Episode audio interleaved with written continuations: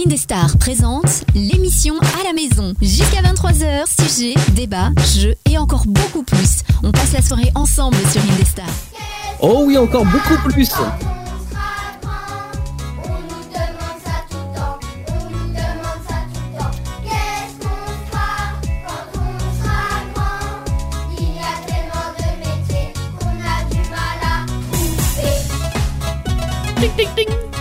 Oh, quelle musique de qualité Ça sort de, de l'internet, ma chère Audrey. Waouh, de l'internet musical, le Ouais. deep web musical. Ah, mais le, le, le, le top du top, hein, si tu veux. Le Ouais. dark web. Tu trouves ça, Tu l'as cherché sur l'internet grâce à ton téléphone cellulaire. Exactement. Et même, je mobile. dirais mon computer. oui. Euh, Computer. Computer. Bienvenue tout le monde et merci d'avoir choisi Indestar ce soir. C'est le début de semaine et vous l'avez vu. Bon, alors même si on est chacun chez nous, euh, comme euh, une fois de plus pour cette émission à la maison, on est tous en pleine forme pour parler des métiers ce soir, comme cette petite musique très sympathique euh, a introduit cette émission. Musique qui, est- qui est, euh, alors je, je me rappelle plus le titre, mais c'était genre pour les scolaires à l'école pour leur apprendre ce que c'est que les métiers. C'est un truc du genre, tu vois. Voilà. Donc voilà, voilà donc, comme ça on est tout de suite dans le bain. Euh, ce soir il y a Laura. Bonsoir Laura. Bonsoir. Laura, comment vas-tu?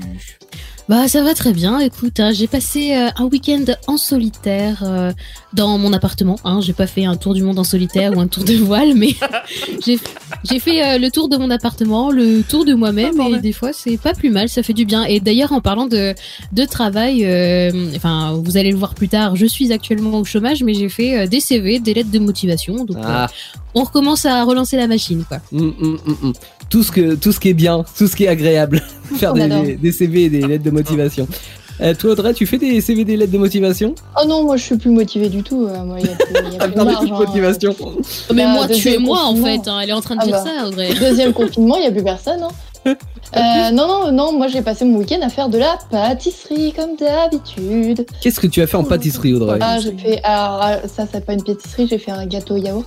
Mais j'ai Oh, aussi putain. fait une tarte tatin. Et ça, c'est Oh bon. là là. La tarte tatin. Ouais, la ça, tarte c'est- tatin, Ah, c'est bon, le Teddy. ça va- non, ça va, ah, ah, rattrape le coup. Non, mais elle me dit, elle Bah, fait de la pâtisserie, sûr. j'ai fait un gâteau yaourt. Oh putain. euh, gâteau au yaourt, Oui. arrête. Et bah quoi, non, non. yaourt, c'est très bon. C'est pas de la pâtisserie. Non. Il est très bon. Euh, mes invités le trouvent très bon parce que ce soir j'ai mangé des sushis aussi. Ça c'était cool. Mhm. T'es- t'es toi qui les as fait les sushis? Non, faut pas déconner. C'est chiant ça. Oui, c'est Bah chiant à faire. non, c'est en vrai c'est hyper simple. Non, c'est long, c'est pas chiant. Franchement c'est hyper facile. Ah ouais, non, Mais ouais, c'est ouais. juste que MDR euh, Covid, euh, tu sors pas au hall comme euh, comme C'est la pas fête faux. là. C'est pas faux. Mais moi, la seule fois où j'ai fait des sushis, ils étaient carrés. Hein, donc, euh, Ah, au moins, ils avaient une forme. Ils avaient une forme. Je suis désolé, ils avaient une forme. Il y en a, euh, quand tu chies le riz, eh ben, tu peux essayer de les rouler autant que tu veux. Ça fait ni un rond ni un carré. T'es dit, co- comment ça, tu, tu chies du, du riz? Euh, Tu le cuis pas correctement. Franchement, à Laura, ça. de Laura. Sors-nous un petit jingle. Allez, jingle, blague pragmatique. Les blagues pragmatiques, c'est pas vraiment des blagues, mais c'est pragmatique. Ah, donc vous l'avez compris, hein, quand elle chie du riz, elle a l'impression que ça nous vient de derrière. Bon, on en dira pas plus. Oh Comment va Martin stop, ce on soir arrête. Bah, très bien, toujours. Toujours au taquet. Toi, tu as, tu as pas fait des sushis ce, ce week-end? Et non, non. Ni des pâtisseries. mais euh, je Lui, suis il a pas de sushi. dit au dernier moment, non, il y aura sûrement quelqu'un qu'on aura fait. Du coup, laissons les sushis au frigo. Hmm. Et comme disait Teddy, il y a pas de sushis. Il Ouais. euh, Bonne blague. Non, non, mais j'ai relevé ta blague. Ouais, merci, euh, merci. euh, T'en fais des blagues, je les relève. Hein. Ouais. Après, on dit pas qu'elles sont bonnes, mais en Non. même temps, l'humour. euh, elles sont pas pragmatiques. hein. Non, elles sont pas pragmatiques. Euh, Je, je te laisse les blagues pragmatiques. Moi, je préfère les blagues de merde, c'est c'est mieux. Oui, oui, oui. Euh, bon, ce soir, de quoi va-t-on parler? On vous l'a un petit peu teasé, mais on va parler des, des métiers. Alors, des métiers aussi euh, larges que l'on a envie de vous en parler, c'est-à-dire des métiers un petit peu moins connus, des, euh, des filières d'orientation, de ce qu'on peut faire aussi quand on on n'a pas de métier, euh, et puis euh, puis de la façon dont on voit un petit peu le, le monde professionnel. Et il y a certains métiers qui sont euh, pas très connus, et pourtant on est bien placé pour vous en parler ce sont les, les métiers euh, artistiques en règle générale et notamment les, les métiers de l'audiovisuel. Euh, pense et à euh, tous ces intermittents du spectacle qui n'ont pas travaillé depuis février. en Gros big up à vous les gars. Exactement, parce que quand vous avez un. Alors souvent, c'est des métiers. euh, malheureusement, euh, ça fait partie des corps de métier. On a un statut un peu précaire, hein, euh, même pas qu'un peu d'ailleurs. Et, euh, et ben qui dit statut précaire dit que quand il y a un confinement et un Covid qui passe par là, et ben on se retrouve sans métier. Donc euh, voilà, c'est pas, on n'est pas les mieux lotis euh, dans l'histoire. mais toi, alors, je pensais, euh, enfin, je trouvais ça intéressant d'en parler ce soir parce que euh, Martin, toi, tu as, hum, t'es en plein dedans parce que tu viens Ouais. de finir tes études dans l'audiovisuel. Euh, Il y a dé- déjà, j'ai- enfin, j'ai une question, mais euh, comment ça t'est venu l'idée de, de, de prendre cette filière et, euh, et que- quelles sont les démarches que tu as faites en fait pour en arriver là? Euh, bah, ça a été long parce que bah, avant ça, j'ai fait un DUT dans le multimédia et internet. D'accord, donc tu étais intéressé. déjà orienté euh, là-dessus en fait. Ouais, un petit peu, et qui m'a intéressé, mais sans plus. On apprenait euh, un peu l'infographie, donc tout ce qui est utilisation de Photoshop, Illustrator, Mhm. et, euh, et le codage de sites internet, développeur web. Ah oui, t'as fait aussi du codage, ouais. Donc euh, les oui, les nouveaux métiers, que ça soit graph, enfin le côté graphisme ou, le côté codage, t'es aussi dedans. Ouais, un petit peu. Ouais. Enfin, euh, maintenant, ça fait un moment que, que j'en ai pas refait. Mais euh, du coup, ouais, j'ai commencé par ça. Ça m'a vite fait plu. Du coup, j'ai pris euh, un an pour vraiment réfléchir. Mhm. Et euh, pendant ce temps, j'ai commencé à faire un peu de production musicale sur mon ordi, sur des petits logiciels comme euh, Fruity Loops ou Ableton pour ceux qui connaissent. D'accord. T'as- euh, commencé ça euh, en auto-formation en fait. Tu t'es dit tiens ça m'intéresse, je vais aller regarder sur YouTube comment ça se passe et t'as appris au fur et à mesure. Ouais, c'est ça. Au début, c'était vraiment de la, de la bidouille, euh, un peu découvrir comment ça marchait et tout. Mhm. Et du coup, bah, ça m'a rendu très curieux là-dessus. Je me suis rendu compte qu'il y avait des, des études euh, dans cette direction-là. Et, euh, et du coup, bah, j'ai passé des, des petits concours. Alors bon, c'est des concours, euh, ça vise pas vraiment à, à, à trier les élèves, à apprendre les meilleurs. C'est surtout. Parce que c'est quoi C'était une école privée?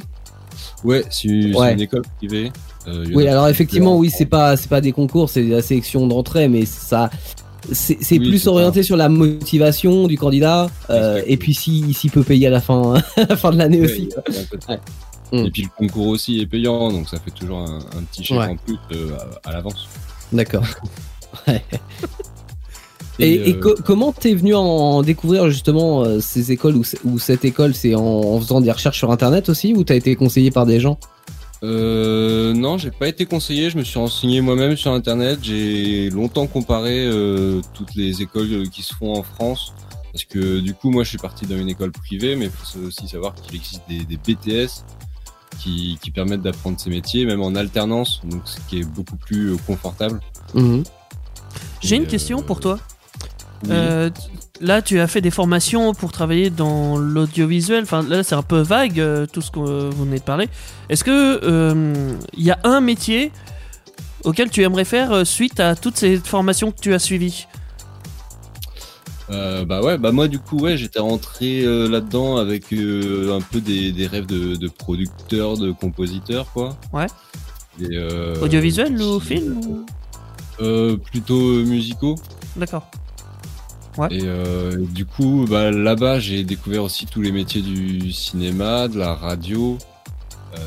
Quoi d'autre Ouais, non, surtout cinéma et radio. Et du coup, d'autres univers qui m'ont énormément plu. Tout ce qui touche du au son. coup, Aujourd'hui, je m'orienterai plus vers euh, des tournages ou de la radio, tu vois. Un son sur un tournage ou perch, perchman, comme on dit.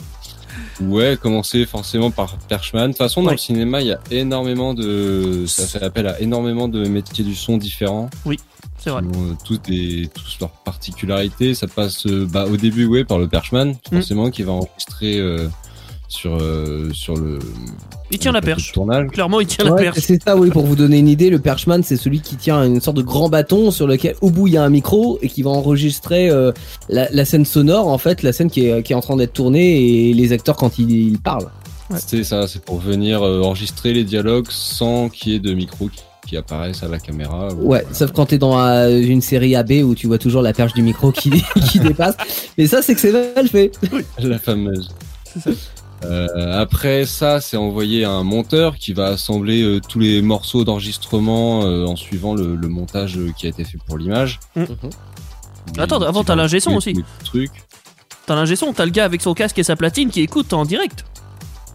Important Ouais, bah, lui, parce fait- que tu passes par là aussi. Ingé, ingé son, c'est un peu un abus de langage parce que Oui. ça existe pas. Il n'y a pas de diplôme d'ingénieur du, du son en fait. Non, Ouais. c'est vrai. Ça, ça existe pas. Et puis tout le pour moi, est- l'ingénieur du son, il, intervient plus en prod ou en post-prod, euh, en mastering, plutôt que euh, en prise de son. Pour moi, c'est pas forcément Ah. un ingénieur du son, mais bon. Pas forcément, Oui, en, parce que général, il y a, en général, il y a le chef opérateur qui va être euh, à l'enregistrement justement le, et à la configuration. Et Ah. euh, il prend un. pour avoir fait des tournages, euh, alors on peut dire ce qu'on veut, hein, mais j'ai fait des tournages, on va dire plutôt euh, basiques, on va dire euh, bas de gamme, avec des moyens Non, style. ah. euh, Pas, pas, pas bas de gamme, Amateur. amateur. ah oui, amateur, pardon. Non, mais je voulais dire avec Oui. des moyens euh, pas très élevés. Mais Ouais. avait quand même son importance parce qu'il écoutait le son euh, qu'on prenait là sur la scène euh, X qu'on faisait. Mmh. Et si le son Et n'allait pas, bah fallait recommencer la scène. Non, oui, Ah non, oh, je, putain. je- je dis pas qu'il a pas son importance, c'est Oui. juste la dénomination d'ingénieur du son. tu vois, mais, euh, mais, Mais, euh, mais la personne qui enregistre et qui fait attention à, La se- à la qualité du son, elle est hyper importante. J'aurais dû dire Y. J'aurais dû dire Y. Qu'est-ce qui se passe? J'ai dit X Vous et c'était Y. relevé un truc.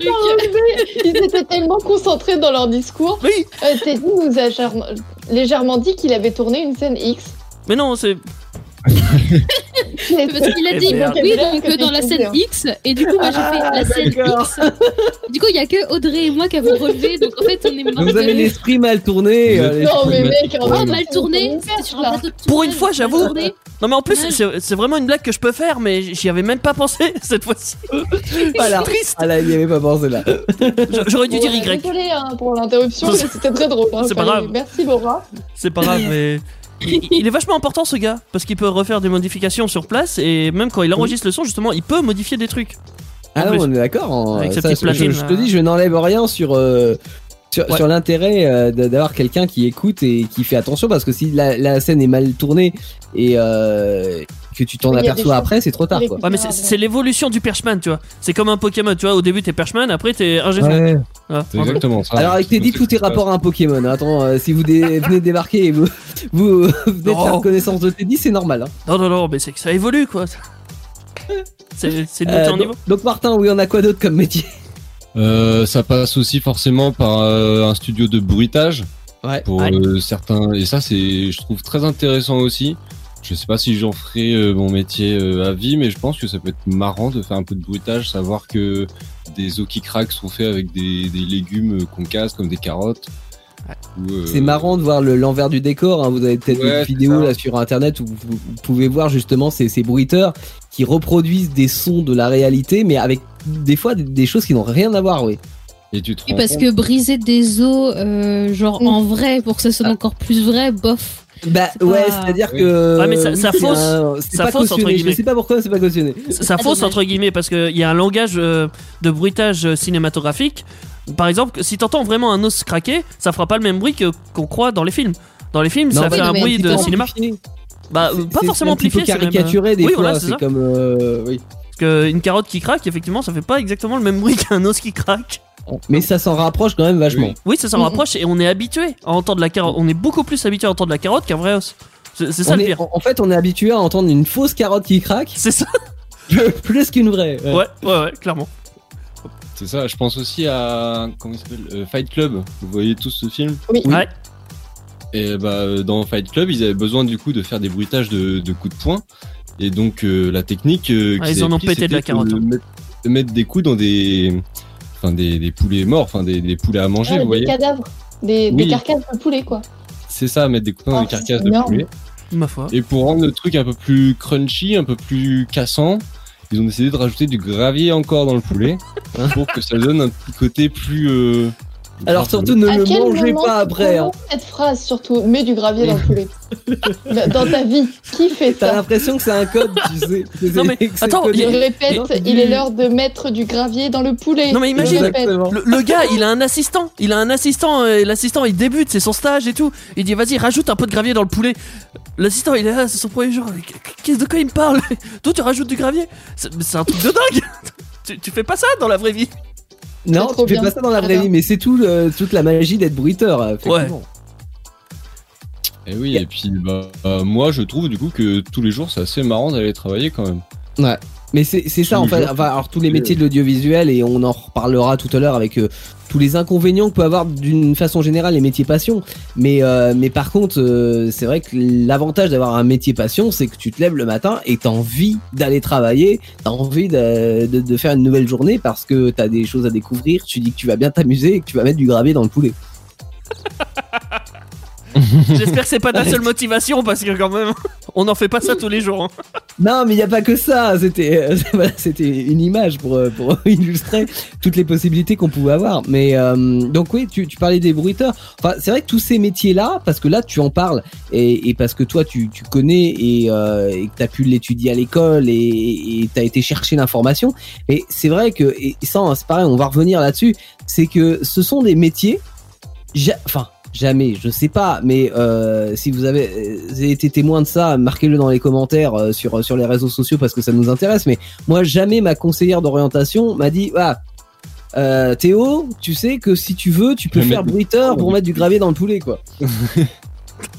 T'es fait Non, pour mettre du gravier dans le poulet, quoi. Non, mais tu te rends Non, pas mais- compte. Non mais c'est vrai qu'il y a, il y a plein de métiers qui sont insoupçonnés quoi. Enfin c'est en discutant avec des gens, des fois tu dis ah bon ce métier il existe? Et ça aussi et Mm. en fait euh, ouais on a tout le temps euh, les métiers traditionnels euh, en tête mais quand on va dans le spécifique bah c'est très méconnu quoi. Ah, ça va Enfin, même rien plus. que rien que le dans le domaine du cinéma comme on disait le bruitage aussi un autre métier euh, qui moi par exemple ça me dirait de ouf c'est genre le doublage aussi. Oui, Enfin, oui, euh, comédien de pour doublage. des ouais c'est ça pour les dessins animés ou pour euh, faire des VF c'est Mm, mm, c'est mm. génial. C'est vraiment des, des métiers un peu de l'ombre, quoique ça, ça, c'est de moins en moins de, de l'ombre euh, pour ce qui est des doubleurs, mais euh, Oui, bah disons que depuis une, une dizaine, quinzaine d'années, enfin depuis le développement de YouTube et, le, le, le fait que le montage vidéo soit beaucoup plus accessible au grand public, ça s'est un peu démocratisé et on connaît un petit peu aussi plus l'envers du décor. Mais c'est vrai que, enfin moi à mon époque, euh, jamais on m'avait parlé de ces métiers et surtout pas de, de, de tous ces métiers spécifiques qu'il pouvait y avoir dans le son, dans le cinéma, dans la prod, Ouais. etc. Parce que bah ils savaient pas en fait tout simplement. Bah, quoi. soit il savait pas, Ouais, soit même il le savait, mais il te l'aurait pas conseillé parce que il- parce qu'il y a souvent cette psychologie aussi que c'est pas forcément un métier d'avenir ou c'est dur comme métier. Euh, faut Mais rien faut s'accrocher. ce soir, euh, animateur radio, moi avant, enfin quand j'étais petite, j'entendais la radio tout le temps à la maison, mais j'ai jamais, je me suis jamais dit, ah tiens c'est un métier que je pourrais faire ou que je voudrais faire. Non, mais parce que ça c'est pareil. En fait, animateur radio, euh, c'est un métier qui n'existait pas réellement avant les années 80 et euh, même dans les années 80, on avait parlé dans un précédent podcast de tout ce qui était radio libre et, et compagnie, il y avait beaucoup de radios où être animateur radio, tu étais bénévole. Donc ça n'était pas considéré comme un métier, mais plus comme une passion que, que tu exerçais. Et d'ailleurs, quand euh, vous croisez des personnes euh, jeunes ou moins jeunes, mais surtout moins jeunes, euh, quand tu leur demandes, euh, enfin quand ils te demandent ce que tu fais comme métier et que tu leur réponds animateur radio, ils te regardent et te disent mais sinon tu travailles, voilà, parce que ce sont des métiers qui sont méconnus pour euh, pour encore la, la, la génération un petit peu plus ancienne. Et, et ça fait pas si longtemps que euh, qu'être animateur radio c'est considéré comme un vrai métier dans la tête de tout le monde. Comme aujourd'hui, les être youtubeur, il y a beaucoup de gens euh, qui, qui vont te dire non mais youtubeur, alors ok tu fais ça pour t'amuser, t'es sur Mais à internet, côté, tu fais quoi mais comme vrai à côté travail tu fais quoi voilà comme travail? Donc c'est c'est pas encore rentré dans l'esprit collectif que être youtubeur, tu peux gagner ta vie et que c'est un vrai métier. Mais pourtant c'est énormément de travail et euh, il y a plein de choses à apprendre et à développer et des ouais des compétences à développer comme tout métier. Bah, c'est Suzanne qui en parle dans un de ses titres, euh, qui lui demande bah, qu'est-ce que tu fais dans la vie, t'es chanteuse? Non mais du coup, euh, tu fais quoi? Ah, donc pour vivre, tu es serveuse. Ouais, ouais. Et parce qu'en plus, c'est vrai, et à raison, hein, tous ces métiers-là de l'artistique, c'est ce que je disais en, en début d'émission, euh, ce sont malheureusement euh, tout ce qui est convention collective et compagnie, euh, on n'est pas bien, on n'est pas aussi bien servi que euh, que d'autres métiers. Et même si on parle de l'animation radio entre la, euh, la convention collective des animateurs radio et celle des journalistes, des journalistes, pardon, euh, c'est pas du tout la même. Donc euh, avec euh, un avantage pour les journalistes, hein, euh, pour le coup. Euh, mais ce qui fait que, en fait, euh, ce sont des métiers qui, malheureusement, des fois, tu en vis pas euh, toute ta vie. Il y a des périodes, ça va bien, d'autres périodes, ça va moins bien, et t'as pas une sécurité de l'emploi comme tu peux avoir dans d'autres métiers. Mais en même temps, la sécurité de l'emploi, on l'a quand même largement perdue sur l'ensemble de, tous les secteurs euh, euh, qui existent. Donc, Et- euh, finalement, aujourd'hui, camarades, même, euh, manifestons. Quand t'as oui, plus camarades manifestants, exactement, Audrey. Et- quand t'as plus d'emploi, il se passe quoi pour le coup? Et bah quand t'as plus d'emploi, bah tu en cherches un autre, hein, tout simplement. Mais tu te retrouves au chômage. Euh, et- mais chômage que tu peux utiliser, période que tu peux utiliser pour faire plein d'autres choses. Et c'est ce que nous allons voir dans un instant. C'était la transition que tu voulais faire, Teddy, j'imagine. Exactement. Euh, mais avant, on va écouter J'arrête d'aller avec la reprise de We Will Rock You de Queen, euh, réinterprétée et remixée par euh, Indestar. Euh, c'est maintenant dans votre émission à la maison. Jusqu'à 23h, l'émission à la maison, c'est sur Indestar. 23h minimum les copains et les copines du lundi soir, bienvenue sur euh, Indestar pour cette émission à la maison. Ce soir consacrée aux, aux métiers, aux emplois, aux jobs euh, et euh, à ce qu'on peut faire pendant qu'on est au chômage parce que oui, des fois on n'a pas toujours de job et on en recherche d'emploi ou pas d'ailleurs parce que c'est aussi une période qui peut être utilisée à, à d'autres fins. Mais Laura, je te laisse euh, nous l'expliquer. Oui, bonsoir, bonsoir public, pardon. Ah, bonsoir. Ovation pour Laura. Voilà ce que je fais pendant ma période de chômage. En fait, euh, je me mets à ma fenêtre euh, qui donne sur la rue et puis je fais bonsoir, bonsoir. Et puis il y a des gens qui me regardent un peu bizarre. Non, non, pas du tout. Euh, Ça serait. Non mais, non, mais petite aparté. Laura, tu fais du théâtre, hein, donc euh, ça peut, ça peut te servir de faire ça. oui, Enfin, oui, bah oui. confinement. ça. Non, non, bah je, je fais pas de théâtre, mais avant tout, je voulais vous dire que bah euh, c'est vrai que cette année 2020 est assez mouvementée pour euh, euh, raisons sanitaires, hein, euh, en grosse partie. Et euh, c'est vrai que bah, le taux de chômage a augmenté. J'ai vu les derniers chiffres qui datent du mois de novembre. Euh, au total, il y a euh, 2,7 millions de personnes qui sont au chômage, soit 9% de la population active, donc c'est Ouais. pas rien finalement. Et euh, sur le dernier euh, trimestre enregistré en 2020, il- on a plus 1,9 points de taux de chômage en plus, donc euh, ce qui représente euh, 628 000 personnes en plus inscrites au chômage. Donc euh, voilà, en fait, c'est une réalité euh, à laquelle il faut faire face, mais pour autant, euh, c'est pas quelque chose de fataliste ou de défaitiste. Bien au contraire, on peut transformer cette période de chômage en période constructive. Donc, enfin, pour euh, resituer un peu pourquoi je suis au chômage et tout ça, je l'ai été deux fois euh, cette année. La première fois, c'était au mois de mars, mais c'était euh, euh, un chômage subi parce que du coup, euh, à l'époque, euh, époque, c'était qu'en début d'année.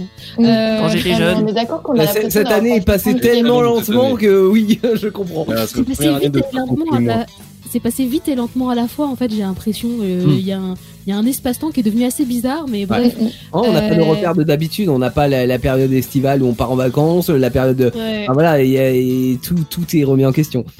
C'est ça, mais du coup, j'ai perdu mon emploi à cause du euh, Covid euh, au mois de mars, parce qu'en fait, euh, j'étais en CDD dans, un journal à Lorient, journal qui s'appelle Le Télégramme, et du coup, bah, malheureusement, enfin, moi j'étais en CDD et ils ne pouvaient pas reconduire mon CDD parce que même les CDI eux-mêmes, ils, étaient en chômage partiel, donc voilà, il n'y avait pas de besoin en plus. De ce fait, j'ai attendu quelques temps jusqu'au premier déconfinement. Et en fait ma chef elle m'a dit mais en fait je peux pas te reprendre du tout euh, je suis désolée. Donc euh, voilà je suis passée à autre chose. Euh, enfin parce qu'au final j'aurais pu continuer. Enfin même là actuellement s'il y avait pas eu le Covid je serais encore là-bas. Donc on ne se serait pas Mm. rencontrés. Donc euh, quelle Ah tristesse là de me sur une tristesse. non mais c'est vrai des fois il y a non mais il y a des trucs du destin comme ça tu te dis mais si ça Mm, mm. s'était passé d'une autre manière bah je serais pas là aujourd'hui. Et d'un côté euh, ça me convient bien enfin parce que euh, du coup ça faisait depuis l'été dernier que j'étais à Lorient. Et moi mon but c'était de revenir à Tours euh, de rejoindre cette ville d'amour dans tous les sens du terme parce que bah c'est là où il y a mon euh, mon amoureux. Et c'est une ville que j'adore aussi. Donc euh, dans tous les cas je voulais d'ici la fin 2020 euh, aller à Tours. Donc en fait c'était un mal pour un bien cette période de chômage.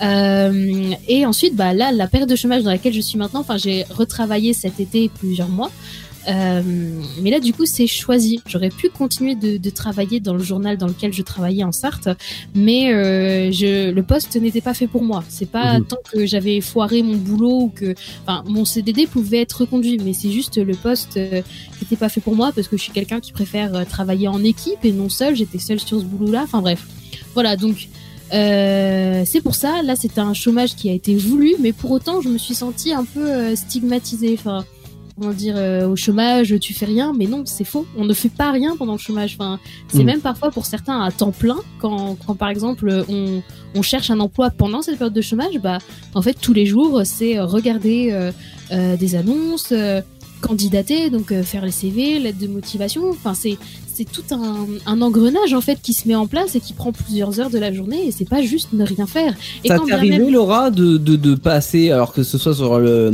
la- ta première période de chômage, Ouais. c'est ta toute première période de chômage euh, en début d'année? Oui, oui, oui. Ouais.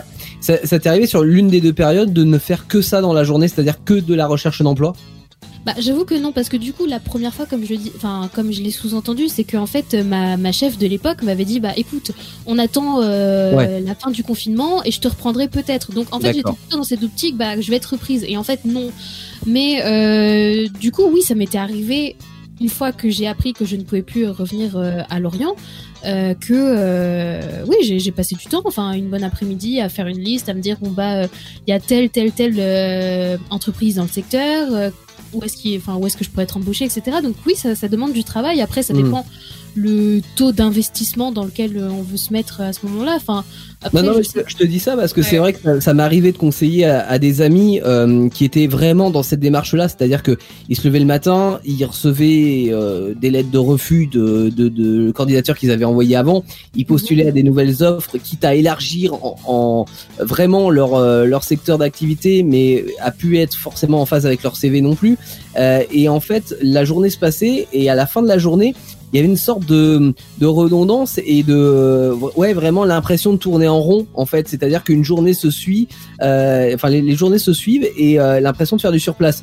Et euh, je leur avais donné euh, enfin conseil que je, que je trouve euh, quand même important c'est-à-dire de oui de passer beaucoup de temps à chercher du travail si tu as vraiment envie de trouver du travail à ce moment-là mais de prendre un petit peu de temps dans ta journée pour faire autre chose notamment une activité euh, créative ou des choses qui font que à la fin de ta journée, tu te dis, ok, j'ai j'ai euh, j'ai eu euh, mes lettres de retour, euh, j'ai envoyé des candidatures, etc. Mais je sais pas, j'ai j'ai entamé un pull en laine et j'ai fait une manche et du coup, cette journée m'a apporté le fait que j'ai fait, j'ai rajouté une manche à mon pull.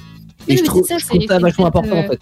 le fait d'accomplir quelque chose, mais je, je te rejoins totalement. Enfin, je dis, il y en a qui, qui mettent euh, beaucoup de temps et d'énergie à, à envoyer des lettres et tout, mais moi, je, je- en fait, euh, je voulais juste viser l'essentiel et puis je faisais les choses petit à petit, ce qui faisait que euh, quand même à côté, euh, enfin, je suis quelqu'un de créatif et j'ai envie de développer cette créativité-là. Donc là, par exemple, cette période de chômage et de deuxième confinement, euh, d'autant plus, bah, comme je vous le disais, j'ai eu le temps euh, d'écrire un peu, euh, un peu de fiction. Mhm. Euh, j'ai le temps de faire de la radio là avec vous.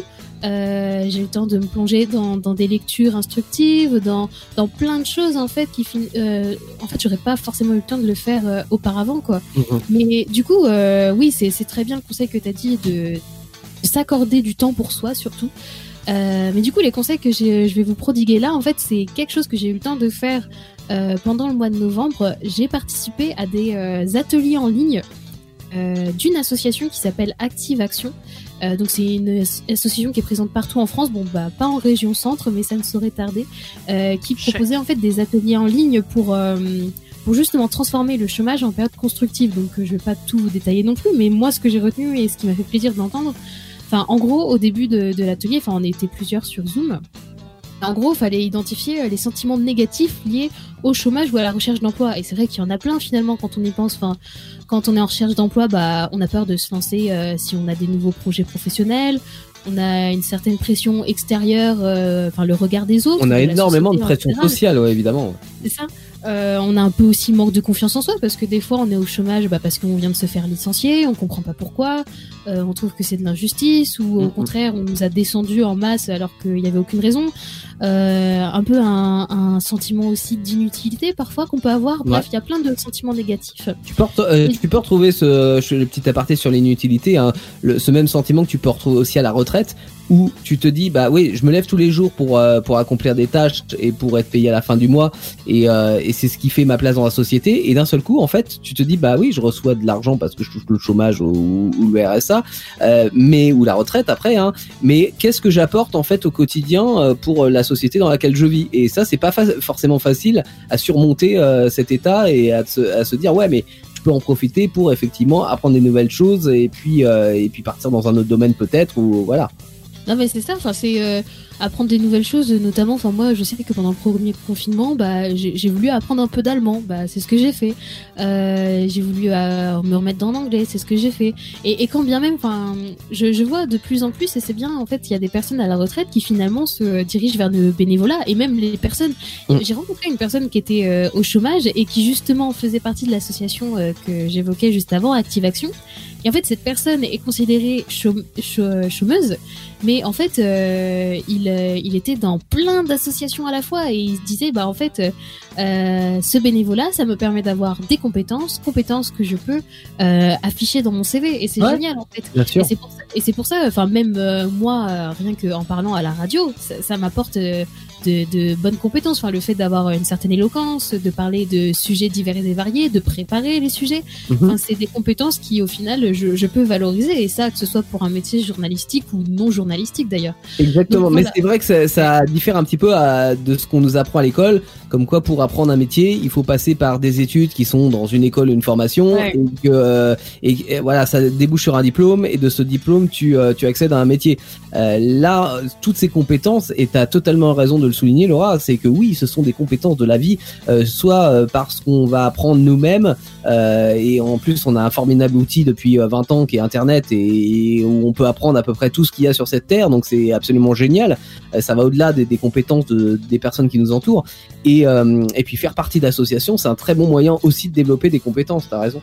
C'est ça exactement. Enfin, et, du coup, euh, comment dire, je, je suis perdue dans mes notes. Ah pardon. Que c'est c'est quelque chose que je voulais évoquer, mais après, mais c'est pas grave, on va reprendre le fil euh, tranquillement. Euh, parce qu'en gros, oui, dans un premier temps, on identifie un peu les sentiments négatifs liés à la période de chômage de, ou de la recherche d'emploi. Et en fait, à partir de là, on essaie de trouver euh, des opportunités d'action pour aller au-delà de ce sentiment. Donc après, c'est mieux de, de le faire cet exercice à plusieurs, mais je vous le conseille si vous voulez faire une sorte de petite introspection, et ou même si vous voulez le faire à plusieurs, entre amis ou entre personnes euh, au chômage, c'est c'est assez important à faire. Euh, c'est- trouver des actions à faire, notamment par exemple si on prend le manque de confiance en soi, bah, c'est de se dire comment je fais euh, pour euh, passer au-dessus de ce sentiment négatif. Bah peut-être ce sera, bah tiens, je vais me remémorer euh, mes précédentes réussites. Ça peut redonner un peu de, de baume au cœur. Ou sinon me dire ah ouais mais j'ai eu un échec, mais un échec c'est une expérience, c'est une leçon.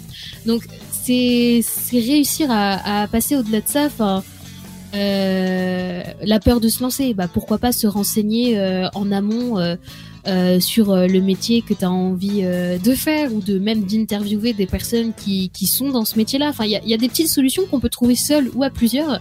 Et euh, j'ai trouvé cet atelier super intéressant pour ça.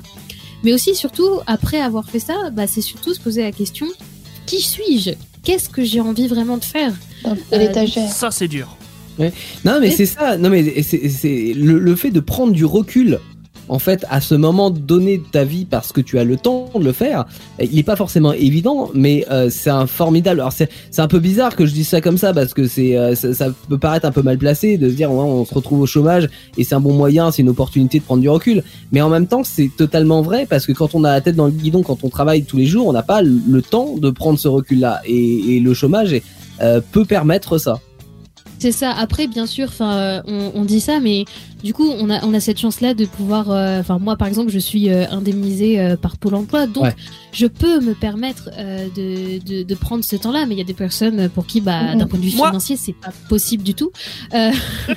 Coucou Teddy. Euh, et, euh, Ça vient du cœur. Ouais. Non, et puis toi, la, la grande différence, c'est comme tu l'as dit, Laura, toi, c'est un chômage là choisi. C'est-à-dire que tu l'avais anticipé, tu t'y étais préparé et euh, étais dans un mood où justement tu as un petit peu pensé euh, à, à l'avenir ou en tout cas tu t'es dit ça va être une période de réflexion sur l'avenir. Quand c'est subi, euh, moi j'ai croisé un des gens qui ont tra- travaillé 40 ans dans la même entreprise et du jour au lendemain ils se retrouvent au chômage parce Ouais, que licenciement c'est- économique, etc.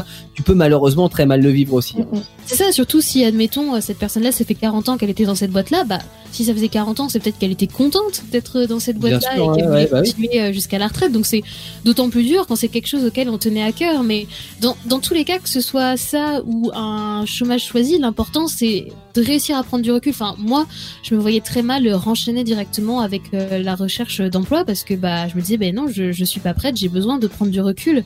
Euh, j'avais, euh, bah, je savais pas, je- savais pas trop ce que je voulais faire Et enfin, j'avais aussi des problèmes euh, personnels, familiaux. Enfin, un, melting pot pas terrible pour euh, se motiver, quoi. Donc, euh, autant prendre le recul si nécessaire pour éviter, enfin, notamment euh, des burn-out, des, des dépressions, enfin, des choses qui vont empirer avec le temps si on si on ne s'écoute pas, tout simplement. Ouais. Donc, tout simplement, ouais, c'est- enfin, tout simplement, c'est pas si simple que ça. hein, je je, je l'avoue. C'est demander qui je qui je suis, revenir à ce qu'on aime vraiment et par exemple, enfin, ce qu'on aime vraiment, ça peut être des activités toutes banales. Et en fait, partir d'une activité, on peut avoir des, on peut activi- d'une activité peut découler une compétence. Voilà, c'est ça que je veux dire. Mhm. D'une activité peut découler une compétence. Enfin, et du coup, dans cet atelier euh, que je vous parlais avec Active Action, euh, en gros, on était mis en binôme ensuite en ligne et euh, en gros bah moi par exemple euh, j'ai parlé euh, oui j'adore le théâtre blablabla pour ci pour ça pour ça et la personne en face résumait ce que j'avais dit et après me donnait une qualité par rapport à ça Ouais. donc, du coup, euh, moi, elle m'a dit, euh, bah, du coup, tu es une personne qui a confiance en soi. Je fais oui sur scène, un peu moins en réalité, mais en vrai, ça va, quoi. Je, je relativise en me disant, oui, c'est vrai que je peux avoir confiance en moi dans pas mal de situations. Et elle, pour dire un exemple très concret, son activité favorite, c'est de, de se promener dans la nature. Voilà, de faire des randonnées et tout ça. Et euh, j'ai dit, mais en fait, euh, c'est ça prouve que t'es quelqu'un de curieuse, qui est un peu aventureuse aussi, parce qu'elle disait oui, j'aime bien euh, prendre des risques, aller dans les hautes montagnes et tout ça. Enfin, Ouais, ouais. donc en Ah, fait, d'une activité qu'on peut trouver banale, Ouais. en fait, on peut on, on peut trouver des compétences qui peuvent s'appliquer au monde du travail. Enfin, le fait euh, oui, d'être euh, aventureuse, curieuse, euh, parce qu'on aime faire ci. Enfin, Et Même, c'est euh, les fameux bilans de compétences qu'on peut faire et d'ailleurs je vous incite à faire un peu euh, par des biais plus ou moins officiels, mais euh, qui, qui permettent de, de savoir, euh, de- de- d'avoir un peu de recul et de savoir qui on est. Et, et là, enfin, je pense que tu vois, Laura, t'as quel âge? 25 ans? 24. 24, ouais. Euh, enfin, on, on est, euh, enfin, on est jeune et euh, et en fait, c'est c'est euh, le bon moment aussi parce que euh, avant, euh, on est dans un cursus scolaire où bah, l'idée c'est d'avoir son diplôme et puis après de choisir une voie et puis de faire des études et puis de trouver un métier. Et à aucun moment, en fait, dans ce dans ce processus-là, tu te retournes et, euh, et tu te dis mais en fait est-ce que ce que j'ai fait est-ce que c'est pas euh, genre euh, est-ce que c'est vraiment voulu déjà ou est-ce que c'est pas un choix que j'ai fait à un moment donné mais que voilà j'évolue je change j'étais ado j'ai fait le choix de faire ces études parce que c'était près de chez moi et parce que enfin pour un ensemble de raisons. Est-ce que j'ai pas en fait envie d'autre chose? Et aujourd'hui j'ai 24 ans est-ce que est-ce que le mois de 24 ans est le même que le mois à 15 ans? Et Et la réponse est on, souvent on, est- non on est- on évolue en fait, que ce soit euh, dans notre relation aux autres, que ce soit dans notre relation au travail. Comment aussi, il y a, il y a parfois une différence entre ce qu'on imagine d'un métier et Oui. une fois qu'on est dans le métier, c'est pas du tout ce qu'on s'était imaginé. Donc euh, des fois, il faut faire face aussi à cette désillusion et se recentrer vraiment sur soi. C'est important de se de se dire bah, qu'est-ce que je veux réaliser, qu'est-ce que qu'est-ce que je veux faire, s'écouter, c'est c'est le plus important. Et en fait, en, en se trouvant des compétences même dans des actions euh, qu'on peut qualifier de banales, bah, en fait finalement ça nous redonne un peu confiance euh, en nous Mhm. et ça nous permet de nous euh, mettre en tant qu'offreur d'opportunités sur le marché du travail plutôt que demandeur d'emploi parce que rien que le terme aussi Mm. demandeur d'emploi ça sous-entend oh, s'il vous plaît je veux ouais c'est ça tu quémandes ouais non mais Ouais. c'est ça, alors que là c'est plutôt se mettre dans la position, ok, je suis un offreur d'opportunités, qu'est-ce que je peux donner euh, Qu'est-ce que je peux Dans mes compétences, à l'entreprise entreprise qui recherche quelqu'un parce que c'est l'entreprise aussi qui Ouais, recherche ouais. quelqu'un. Et puis, Enfin, il y a pas de sachez que euh, tous autant que vous êtes, on n'est pas unicompétence, quoi. C'est pas parce qu'on a fait des études sur un domaine très précis et qu'on a un, BTS de, euh, de compétences euh, tel truc que on ne sait rien faire d'autre. Et, c'est souvent la position qu'on voudrait nous donner. Mais, euh, mais en fait, oui, non, tu peux faire des choses, tu vois, à la maison, des, développer des compétences et, et tu vas vraiment développer des compétences qui peuvent être après, euh, euh, comment dire, être utiles dans le domaine professionnel. C'est ça, et même euh, au-delà des compétences, il y a aussi des savoir-être, des savoir-faire. Mhm. Euh, si euh, on est une personne qui, euh, qui, comment dire, se soucie de son entourage et tout, bah, c'est qu'on va se soucier d'une équipe quand on est dans une entreprise. Enfin, il y a, il y a des petites choses comme ça qui semblent imperceptibles, mais en fait, c'est qu'on n'a pas eu forcément l'habitude de mettre l'accent sur ça. Enfin, comme tu le disais, on met souvent l'accent euh, dans les CV français euh, sur euh, les formations, sur les diplômes, Ouais. sur les dernières expériences qui sont assez similaires. Mais en fait, c'est c'est pas que ça l'important. Et je trouve qu'en fait, il faudrait qu'on change notre point de vue par rapport à ça parce que il y a pas longtemps, je me suis renseignée sur les modes de recrutement au Canada. Canada, on a l'impression que c'est toujours un modèle pour tout, mais c'est vrai dans ce Mm. cas-là aussi. Euh, en fait, ils disaient que ce qu'ils mettent en premier dans le CV, c'est les compétences. La formation, c'est même quasi en dernier en fait. Ouais. C'est pas ça qui importe, c'est dans, dans l'esprit canadien et surtout euh, au Québec aussi pour les Français, c'est euh, bah si t'es motivé pour faire quelque chose, bah en fait euh, tu, tu vas pouvoir le faire si t'as si t'as des compétences qui peuvent correspondre, même si t'as pas fait ce métier-là, bah on teste.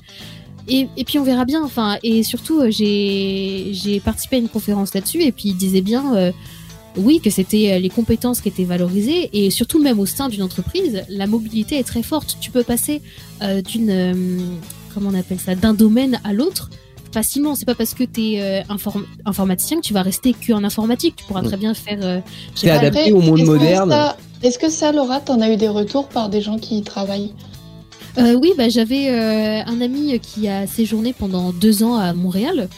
Et euh, bah, après, il a pas fait non plus un, un boulot, euh, comment dire, qui nécessite un diplôme.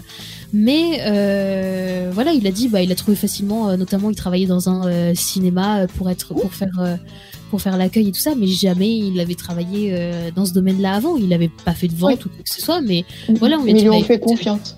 C'est ça. Et euh, surtout aussi, il y a, il y a une chose qui est géniale au Canada, c'est qu'en fait, euh, tu, tu peux voir. Attends, comment dire? Il y a- il y a- En fait, c'est par rapport à tes qualifications. Et euh, en fait, il y a un site internet qui s'appelle Qualification Canada, il me semble, où du coup, tu peux faire le comparatif. Bah, j'ai des qualifications en France, c'est quoi l'équivalent au Canada? Enfin, Mm. ça se base beaucoup sur euh, les compétences. Mais oui, euh, les retours que j'ai eus euh, euh, de, de gens, notamment de Montréal, c'est bah il y a, il y, a beau- il y a beaucoup d'em- d'emplois. Euh, et en Mais fait, peu bah, qualifiés, du coup, non? Je sais pas, c'est une question. hein. pas forcément, pas forcément. C'est- peut-être dans tout. Enfin, après, euh, je pense pour des métiers un peu plus haut placés, il faudrait quand même un minimum de, de diplôme. Mais c'est pas que ça, parce que le problème Ou étant que si on se temps. base si on se base que sur euh, les diplômes, bah en fait, euh, ça fait de nous les mêmes personnes euh, d'une même promo. En fait, euh, si on sort tous euh, des avec clones. les mêmes diplômes, bah On, on- Ah on a non, je suis beaucoup, fait euh, d'accord, c'était juste une question. ouais, Ouais, non, on a mais- beaucoup con- euh, euh, critiqué euh, l'ENA. Euh, mais bon, c'est parce que c'est- voyant, mais c'est ça s'applique à, à l'ensemble des écoles. Je prends les écoles de commerce, enfin euh, tout un tas de choses qui fait que oui, tu développes les mêmes compétences que tes petits camarades et au final, tu es un clone de tes petits camarades. Euh, Après, les écoles, enfin dans les études supérieures, moi j'ai eu l'impression d'être beaucoup, alors certes t'as toute la même formation de base, mais d'être beaucoup départagé par les stages que tu fais. Oui, Ah oui. donc dans le monde professionnel, donc en fait, le fait de, de tu, ouais, tu sors de ta formation initiale qui est l'apprentissage euh, collectif euh, avec euh, avec un programme pour euh, Bah, rentrer ça fait dans partie du l'univers. programme, les stages. Ça fait partie du programme, mais je veux dire que c'est l'immersion d'entreprise. Ouais, donc c'est totalement donc- différent. Oui, bah il y a rien de mieux clairement que de tester parce que entre ce que tu lis, ce qui est noté et ce qui est dans la vraie vie, il y a Mm. toujours un- une marge incroyable. hein. J'en suis persuadé, et même si euh, voilà, je, je pense qu'il n'y a aucune critique à faire sur euh, sur les formations, euh, euh, les formations ini- initiales, mais à condition, pour moi, hein, mais que ça soit euh, que ça soit aussi euh, euh, mis en parallèle de de stages en entreprise, euh, parce que oui, on en apprend beaucoup. Et puis des fois, euh, le, le problème des formations initiales, parce qu'il existe quand même, c'est que il y a un décalage entre le monde dans lequel nous vivons qui évolue hyper vite et c'est pour ça que les, les qualifications sont certes importantes pour certains métiers mais en même temps les, les métiers évoluent tellement vite que aujourd'hui tu peux être qualifié euh, de, de quelque chose euh, qui demain n'aura plus aucun intérêt parce qu'on ne travaille plus du tout de la même façon. Ou sans l'avoir Euh, fait Ah concrètement oui, aussi, alors pour pour rassurer ceux et celles qui nous écoutent s'ils sont dans ce cas-là, euh, ayant des, enfin j'ai un ami qui travaille dans un domaine euh, dans la Silicon Valley. Euh, déjà il y a 20 ans, la Silicon Valley, on savait pas ce que c'était.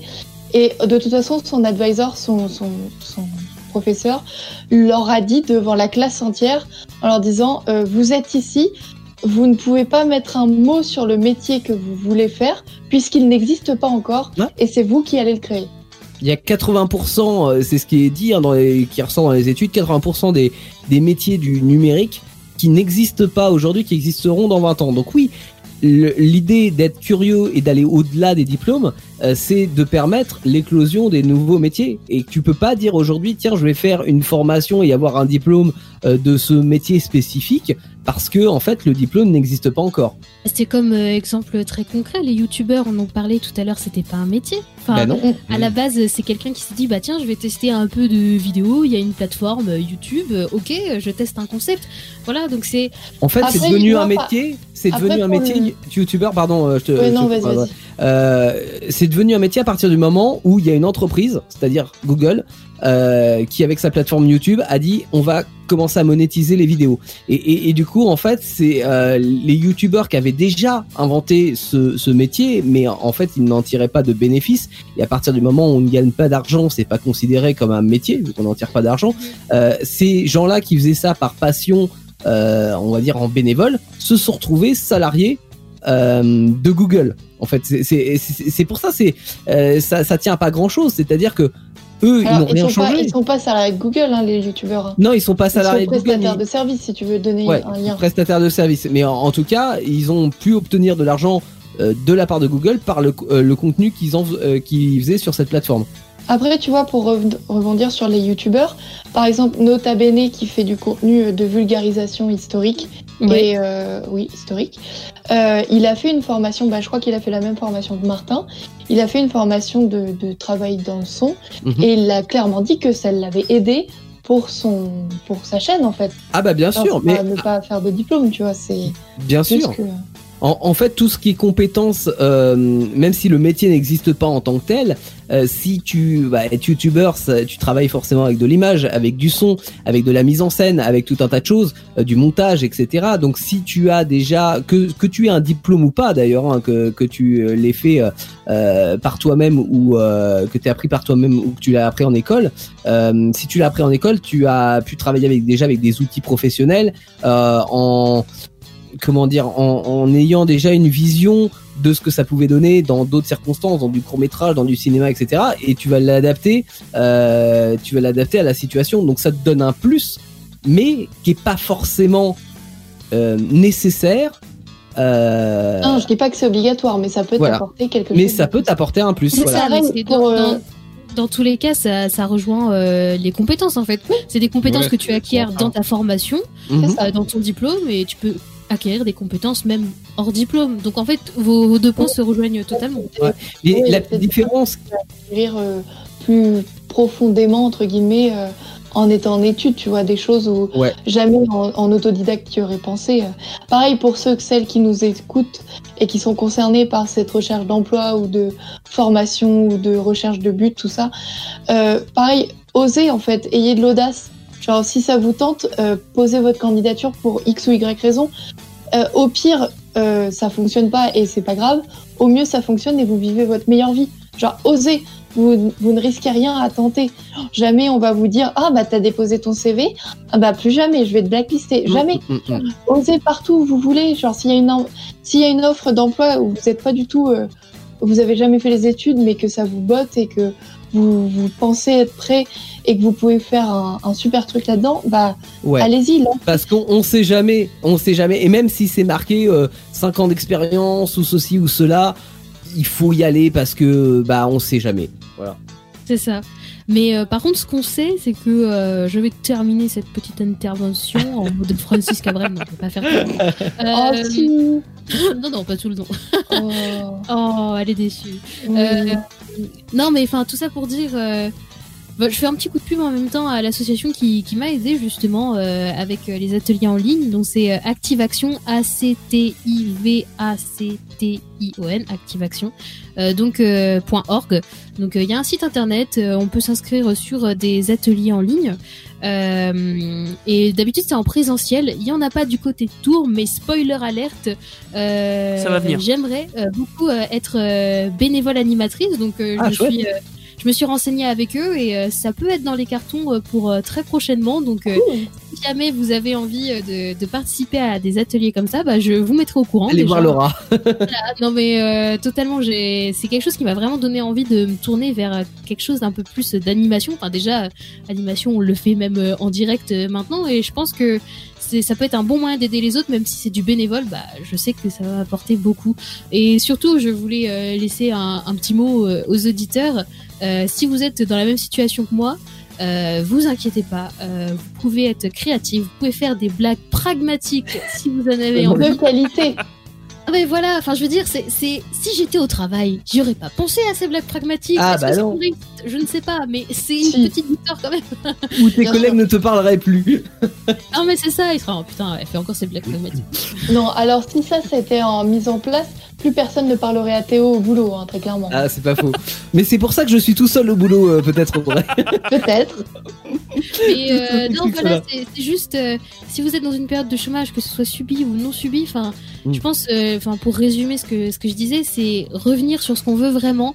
Ça se trouve, on veut retourner dans le métier dans le- pour lequel on a été licencié, mais c'est savoir rebondir et se redonner confiance surtout parce que ça peut donner vraiment un grand coup à la confiance. Donc euh, après il y a, y a plein de bouquins euh, qui parlent de là-dessus. Il y a des ateliers comme je le disais. Et pourquoi pas aussi aller voir euh, un ou une thérapeute ou un psychothérapeute. Enfin c'est pas tabou en fait. C'est quelque chose qui peut permettre d'aider d'avoir un regard extérieur parce que des fois on demande conseil à des amis de la famille mais eux-mêmes ils sont dans leur propre jugement. Ils pensent que Bien sûr. vous fonctionnez de telle ou telle façon que vous devriez faire ci vous devriez faire ça. Ils projettent aussi parfois leur peur Et puis c'est une question de génération aussi. Hein. C'était pas- parce que nous on parle de, de ça de notre point de vue et de personnes qui ont 25-30 ans, mais euh, les personnes plus, hein. qui, euh, qui ont 60 ou 80, ils ont vécu dans un autre monde aussi. Euh, avec des contraintes qui étaient pas les mêmes, un marché du travail qui était pas le même, etc.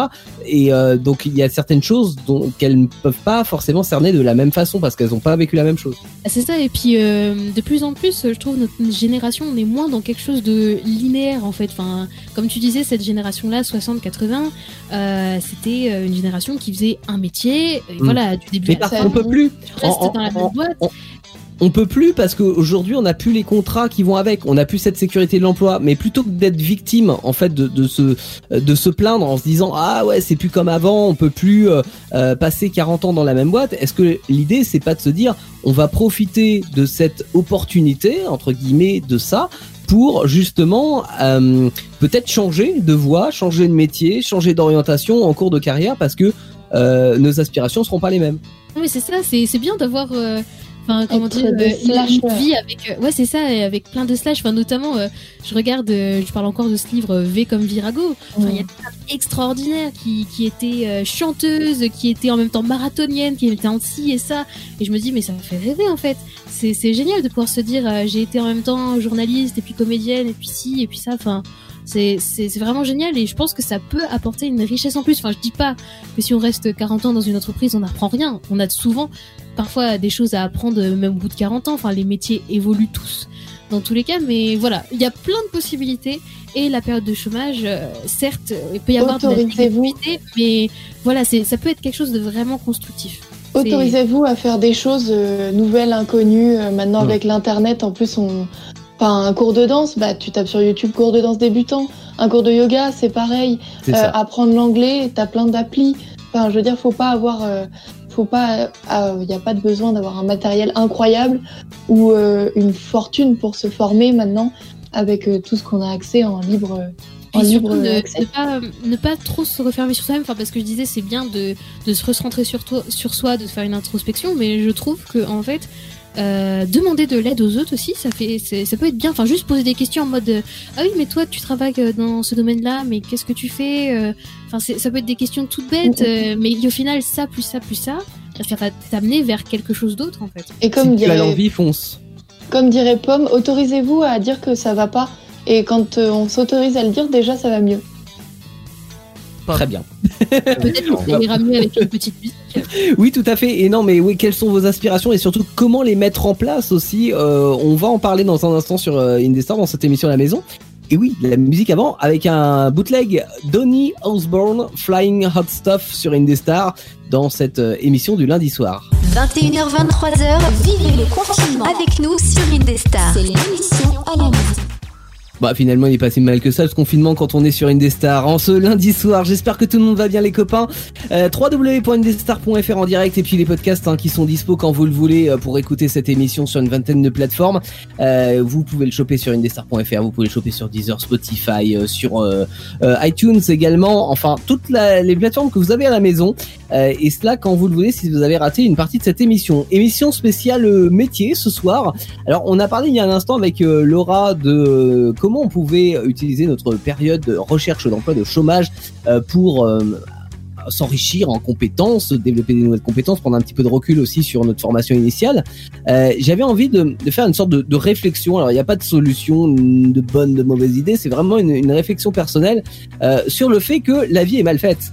Voilà, voilà. Ça commence tellement bien. Pardon? Pourquoi tu l'as pas dit plus tôt?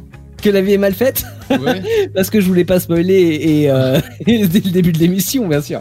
Non mais parce que tu euh, tu parlais Laura donc euh, oui de développer ses compétences pendant qu'on est euh, au chômage euh, ou quand on est à la retraite aussi hein, si on peut le faire euh, si on est suffisamment en forme et, et puis pour sa culture personnelle pas pour pas pour développer des compétences professionnelles mais en tous les cas c'est vrai que pourquoi est mal faite Parce que quand on est au chômage, on est dans l'optique de trouver un emploi euh, et euh, tu le disais, on nous met la pression, la pression sociale, la pression de euh, bah, de Pôle Emploi. Hein, voilà, il faut que vous trouviez un emploi, il faut que vous acceptiez cette offre, même si elle n'est pas exactement dans vos cordes, parce que c'est la troisième offre qu'on vient de vous proposer. Sinon, on vous coupe les droits au chômage. Et que quand à côté de ça, t'as une famille, que tu dois te nourrir, un loyer à payer, etc. Bah, t'as pas trop le choix. Voilà. Sauf qu'on n'a pas toujours ne- la tête à faire autre chose que ça, à développer euh, des, compétences autres pour peut-être à euh, posteriori euh, être utilisé et être utile pour euh, pour d'autres métiers qu'on n'aurait pas forcément soupçonné avant l'acquisition de ces compétences. Et quand on est à la retraite, bah, notre vie professionnelle elle est derrière nous et puis notre santé est pas toujours là. Donc voilà, et pourtant, si on, si on fait le constat de ça, ce sont à peu près les seuls moments euh, où on n'a pas la tête dans le guidon, euh, en mode boulot, métro, dodo, euh, et qu'on peut euh, penser à autre chose. Donc quand on travaille à plein temps, finalement, on a très peu de temps pour découvrir autre chose. On a nos contraintes familiales, on a des horaires de boulot qui peuvent déborder. En gros, on se lève le matin au taquet, on se couche épuisé, et puis entre les deux, on a un peu rien vu.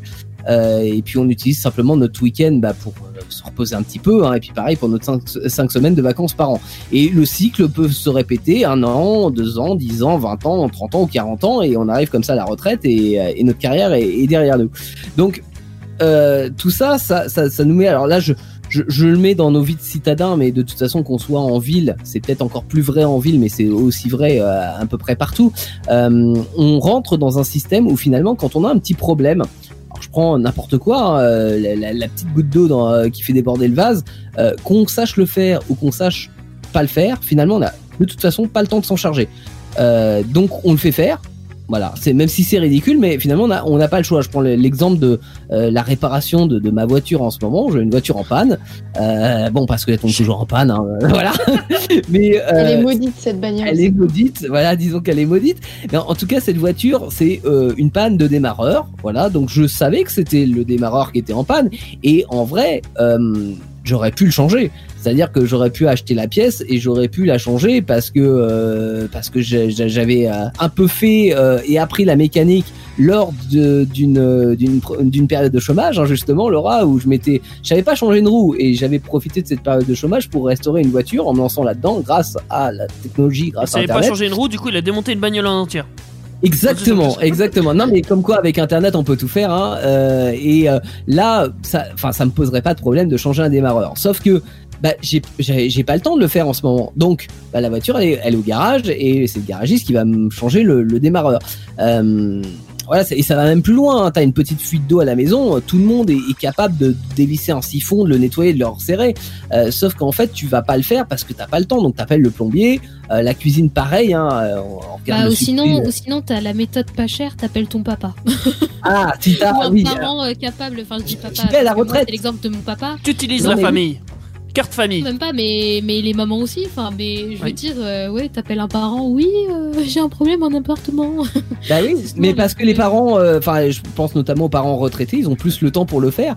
Donc oui, ils vont aider leurs enfants, leurs petits enfants à, à Pas faire forcément, pas forcément Ouais, c'est retraité, clair. mais rien que sur euh, les conseils. Enfin, Ouais. dire, Ouais. euh, ouais, mais tu ferais mieux de faire ci, faire ça, ou attends, euh, j'arrive euh, Mm. enfin, après le boulot ou quoi, mais. Papa, comment je fais pour changer un fusible? Euh, Je sais pas. euh, Comment ça Non, non, mais bien sûr. Bah après, il y a des choses qu'on acquiert quand même au, au, au, euh, au fur et à mesure. hein, mais euh, cela dit, il faut avoir le temps de développer ses compétences. C'est pas des choses qui sont compliquées à faire, mais euh, il faut avoir le temps de, de le faire et il faut avoir le temps de l'apprendre.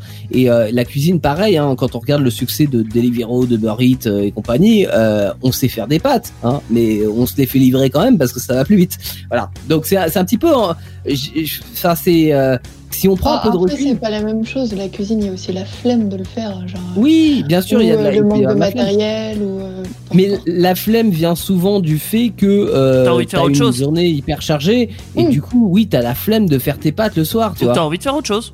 Genre, t'as envie de Non, regarder mais- ton film tranquille, t'as pas envie d'aller cuisiner, donc Ouais. tu vas commander. C'est Ouais, hop.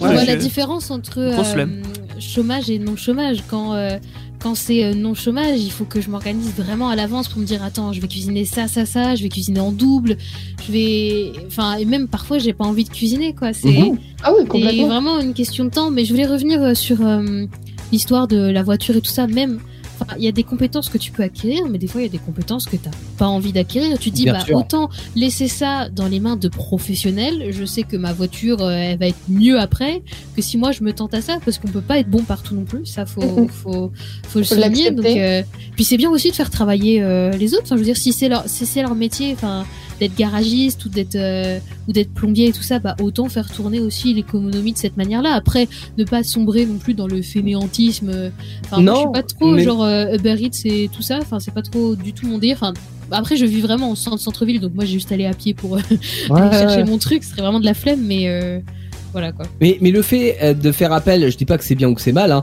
mais de, Oui. de faire appel à tous ces corps de métier, euh, c'est hyper capitaliste.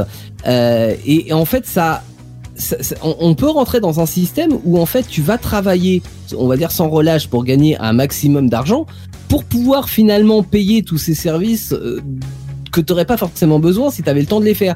C'est-à-dire que Mm, voilà, la, bouffe livrée, tu feras, prends sur un mois, la bouffe livrée, ça va te coûter 100 balles, le plombier, ça va te coûter 200 balles, le mécano, ça va te coûter 300 balles. Alors, voilà, tout ça, ça va vite. Euh, après, tu as raison hein, sur le fait qu'il y, a, il y a des choses qu'on n'a pas simplement envie de les faire et qu'on préfère que ce soit quelqu'un d'autre qui, qui, qui les fasse. Euh, mais un en peu tout des cas, problèmes de riches, ça. Genre. Ouais, de ouf, clairement. de- Non, oui, tu oui. des problèmes de danger Non, aussi. mais- Par exemple, Oh, enlever oh. des nids de frelons. Ça, tu vas pas le faire par toi-même parce que ça peut être dangereux. Ça, peut être dangereux, t'as pas l'équipement pour. Tu... Voilà. Oui, il y a, il y a des domaines a- qui demandent des compétences. euh, Mais c'est c'est pareil, voilà, tu vas pas forcément te dire, eh tiens, euh, je vais refaire les freins de ma voiture, j'ai jamais fait, j'y vais en speed. Bien Après, sûr tu que peux si. refaire tes freins de la voiture, hein, mais il y a, y a pas de souci. Mais bon, il faut y passer suffisamment de temps, puis limite le faire euh, vérifier par un mécano quand même, parce que ça Ou t'enlèves les freins, de- et puis voilà. prendre le mur. Ou t'enlèves les freins et puis c'est réglé. Ou t'enlèves les freins, ouais, moi ça peut servir de Tu mets ça des petites roulettes sur les hein. côtés aussi C'est oui, ça bien sûr. non, mais autre chose, c'est pareil, les voyages. Alors, je sais que dans l'équipe, il y a des voyageurs et des moins voyageurs. Ouais, mais euh, là, je vous parle des longs voyages, hein, pas les, les deux semaines de, de vacances d'été. Euh, genre de voyage enrichissant où tu vois des pays, euh, voilà. Et si t'es au chômage, en fait, bah, on aurait le temps de voyager en vrai. Mais on peut pas parce que bah on se doit de chercher un emploi et puis en plus on n'a pas forcément l'argent pour le faire. Donc Puis, je euh, sais pas si t'as la tête à le faire euh, quand et t'as pas chômage. forcément la, taille, la tête à le faire parce que t'es dans l'optique de retrouver un travail et t'as la pression sociale derrière, comme on le disait tout à l'heure, qui t'incite à retrouver un travail. Euh, et quand, t'as- tu, quand tu travailles, bah t'as pas le temps de le faire, voilà. Et puis quand t'es à la retraite, bah des fois t'as pas la forme pour le faire. Bon, Donc après, finalement, on va pas winner euh, les congés payés en France, on n'est pas, on est gâté. Hein. On n'est pas aux deux semaines chinoises ou. euh, non, non, ou non, deux semaines américaines, semaines, hein. au minimum, Ouais, mais, ouais. mais, mais même si on est euh, sur un très bon système, je pense que euh, je pense que Théo veut venir à un système qui serait peut-être encore mieux, peut-être. Ah oui, Avec oui, trois mois de vacances. Non, mais bah, alors, pas forcément.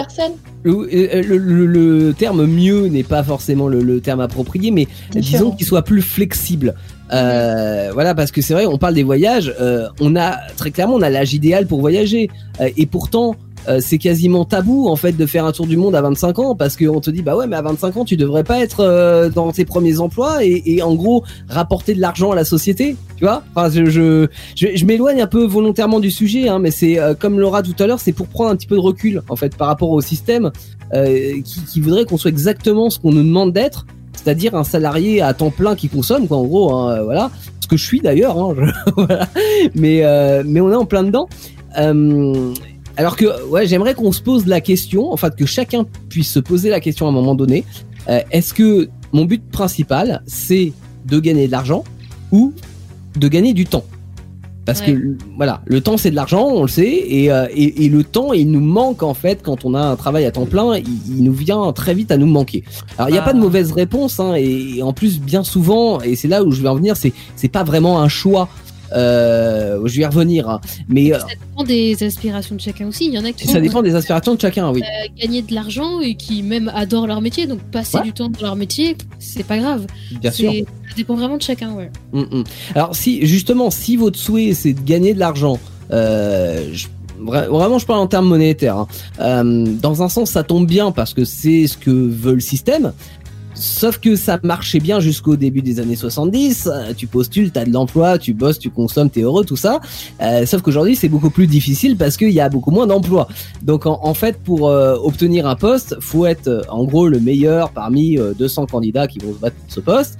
Euh, et euh, pour être le meilleur, bah faut être le- plus à fond dans, dans ce système-là, c'est-à-dire être plus bosseur, quitte à rogner sa vie perso, hein, en se donnant à Mm. fond pour son entreprise. Euh, faut acquérir aussi sans cesse des compétences à rajouter dans ton CV. T'en parlais tout à l'heure, Laura. Faut que ça soit des compétences euh, qui soient valorisées par des diplômes, par tout un. Voilà, c'est pas forcément des compétences. Ah ouais, mais des fois, c'est- hallucinant le, le nombre de compétences qui sont demandées dans des, euh, dans des offres d'emploi. Ça, ça fait même de poste, ouais. Toute l'annonce, quoi. Ouais, c'est terrible. Et, et, et puis les années d'expérience, hein, on le disait. Alors, on, des fois, on peut ça, euh, mais il faut avoir 5 ans d'expérience, etc. Toi, tu sors de l'école ou t'as fait autre chose avant, t'as pas ces 5 ans d'expérience. Donc voilà, en fait, on te, on fait tout pour que tu sois dans, dans ce système-là. Euh, faut être le candidat parfait, quoi, en fait. Et, et aujourd'hui, faut avouer que la balance, elle est pas équilibrée. C'est en, gros, c'est comme si vous cherchez là, en ce moment un appart à Paris. Euh, ben, on arrivera toujours à voir fourguer la chambre humide en sous-sol à 1000 balles par mois parce qu'en fait, euh, il y aura forcément des preneurs pour euh, pour ces annonces-là parce qu'il n'y a pas de logement ailleurs. Voilà. Et, donc, si votre souhait maintenant c'est de gagner du temps, ben, on pourrait se dire que un aménagement du temps de travail avec, par exemple, un contrat à mi-temps, ça peut être sympa. Parce que d'un côté, tu peux dire, bah tiens, j'ai un peu de thunes pour payer mon loyer, euh, la bouffe, des vêtements, un truc que tu peux pas payer en poulet, hein. Euh, voilà. Et puis, euh, bah de l'autre, on a aussi du temps pour euh, économiser ses réponses, euh, ses dépenses, pardon, réponses. Euh, ces dé- dépenses en faisant des choses du quotidien qui vont tomber en panne et on se dit bah ouais bah ça je peux le faire ou faire son jardin ou des choses du genre euh, apprendre à les faire soi-même et puis se lancer aussi dans dans d'autres projets pourquoi pas pour euh, peut-être développer des compétences qui nous serviront à, à l'avenir dans les métiers sauf que en fait, le, le fait de, de vouloir euh, l'un ou l'autre, d'ailleurs, implique quand même pas mal de choses. C'est-à-dire que, et, et là je prends surtout si c'est euh, votre but, c'est de gagner du temps, euh, ça implique déjà, on va dire, un côté chanceux, c'est-à-dire que euh, les, employeurs, euh, c'est pas si facile d'obtenir un, emploi à mi-temps, et ça dépend surtout de notre euh, de notre branche de métier et de, de notre niveau aussi de qualification. C'est-à-dire qu'il faut aussi pouvoir se dire que si on choisit de, bosser à mi-temps, bah peut-être mettre en entre parenthèses ou, ou mettre au, au placard le fait que l'on a un plan de carrière ou qu'on puisse accéder à certains postes qui nécessiteraient un emploi à plein temps. Non, et Donc puis tout simplement, faut vivre avec un demi-salaire. Faut vivre Enfin, avec un demi-salaire. Hein. Alors ça, je, je pense que c'est plus facile à, à faire en, à la campagne qu'en ville. Parce Et quand que... t'es célibataire et quand t'as pas d'enfant à charge. Et quand- quand t'es célibataire et quand t'as pas d'enfant. Après, il y a bon, il y a des aides sociales. Je vais pas dire que voilà, c'est une bonne ou une mauvaise chose, mais euh, il y a des aides sociales qui sont là aussi pour compléter le, le, le salaire que tu n'as pas. Euh, et puis toutes ces économies que tu vas pouvoir faire euh, en ne sollicitant pas euh, des. euh, En fait, tu peux pas avoir le beurre et l'argent du beurre. Ah non, clairement. C'est- C'est-à-dire, tu peux. de, de tes aspirations économiques aussi. ça. Il y a des Oui, personnes exactement. qui souhaitent Exactement. dépenser euh, beaucoup d'argent, enfin je sais pas, qui veulent acheter euh, le dernier téléphone à la mode ou euh, Mm, les dernières Exactement. chaussures. Et d'autres personnes, en fait, enfin je prends mon exemple, je, je suis pas très dépensière. Enfin je veux Ouais, dire, euh, je, je vis euh, avec euh, moins de 1000 euros par mois, mais je, je m'en sors très bien. Enfin j'ai pas d'enfants à charge, mais j'ai quand même un loyer euh, qui est partagé, j'ai quand même euh, ces choses-là. Et pour autant, bah je, je suis pas à la rue, je suis pas pauvre. Enfin je veux dire, c'est tout dépend de quel argent tu as besoin. Mais c'est pour ça que en fait c'est une vraie question euh, entre il n'y a pas de tu tu peux pas avoir le, le beurre l'argent du beurre et la crème meunière. C'est soit ton aspiration principale c'est de gagner de l'argent et du coup tu as de l'argent pour euh, acheter je vais pas dire tout parce que voilà en plus ça dépend le le salaire que tu gagnes mais disons de d'acheter les, les- les différents produits qu'on te propose dans notre société de consommation toi, tu gagnes du temps et à ce moment-là, tu es obligé de faire une croix sur un certain nombre de choses euh, qui peuvent être et, c'est pour ça que c'est un c'est une vraie question parce que euh, tout dépend de notre éducation et de nos, aspirations parce que il y a des gens qui ont besoin euh, d'acheter des, des, des choses. Enfin le, le niveau de salaire minimum n'est pas le même chez tout le monde.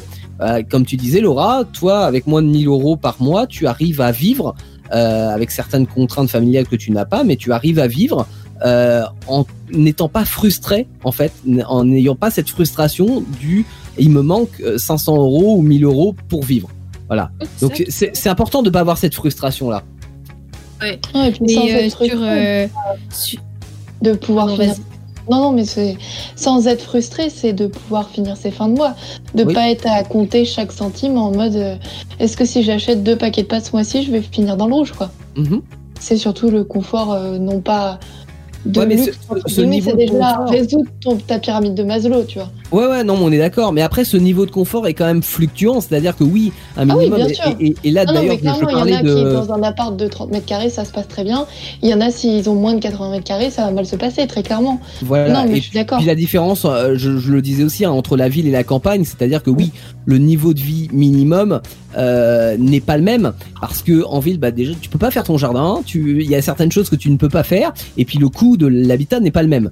Donc, Mm. euh, donc ça, c'est, mais le, notre mode de vie dépend aussi du, du, du choix que, que l'on fait. Si c'est un choix, parce qu'encore une fois, même si on le veut, c'est pas forcément évident. Comme je dis, il faut faire aussi une croix sur certains plans de carrière.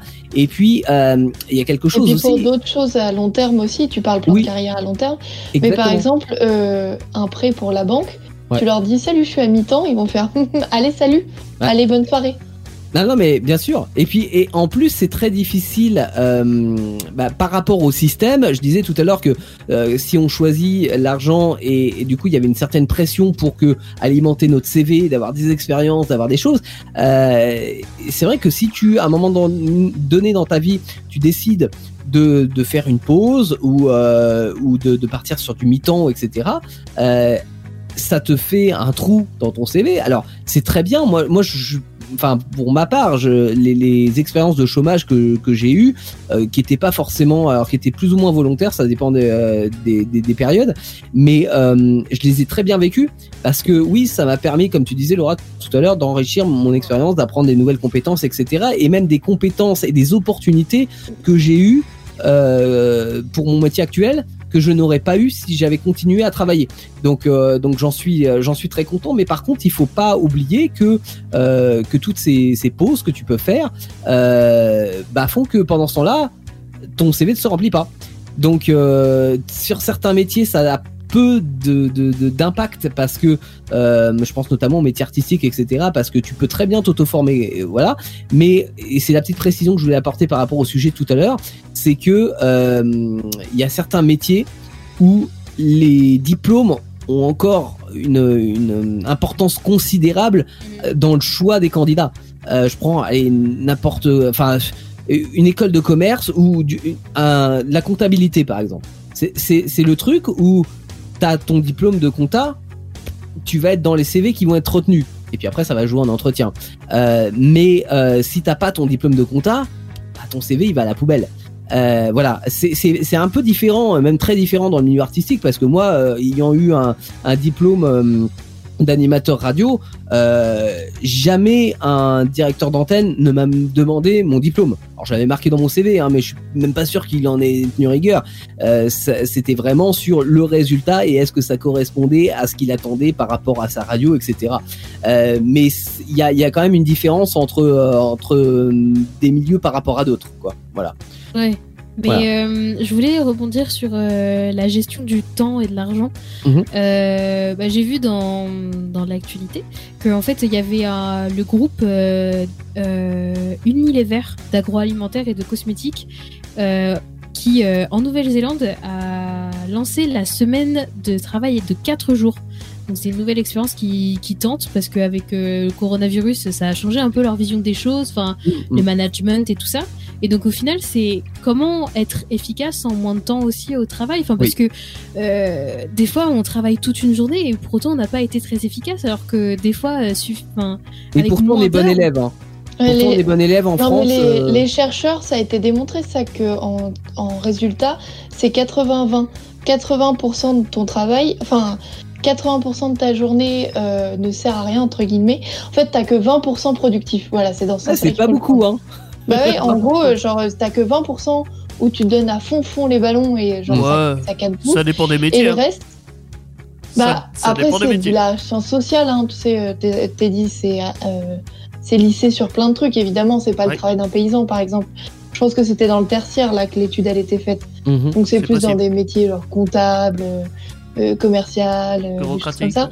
Et ils, ils expliquaient que dans un dans un en lissant tout ce que les gens faisaient, c'était un 80-20. T'avais 20% de temps où tu envoyais du bois sévère Mm. et 81 où t'étais euh, bah t'es pas inutile mais t'étais euh, moins moins Moins, rentable. Ouais. Ouais, moins opérationnel. Ouais. Mais mais là je, je pense que enfin ça parce que ça c'est c'est quelque chose que nous on peut se poser la question hein, sur sur tout ça mais en- euh, les les crises sanitaires comme celles qu'on qu'on traverse en ce moment remettent aussi pas mal de, de choses sur la table euh, du point de vue des salariés et du point de vue des entreprises aussi là on, on voit bah, euh, le télétravail. le télétravail voilà est, est mis vraiment en lumière et grâce au numérique et, et au changement et puis avec l'opportunité je la mets bien entre parenthèses mais j'insiste quand même sur ce mot là l'opportunité de cette crise sanitaire c'est que il permet justement euh, peut-être de, prendre un petit peu de recul sur certaines situations et, euh, et de se dire que et de tester des nouvelles choses aussi et le télétravail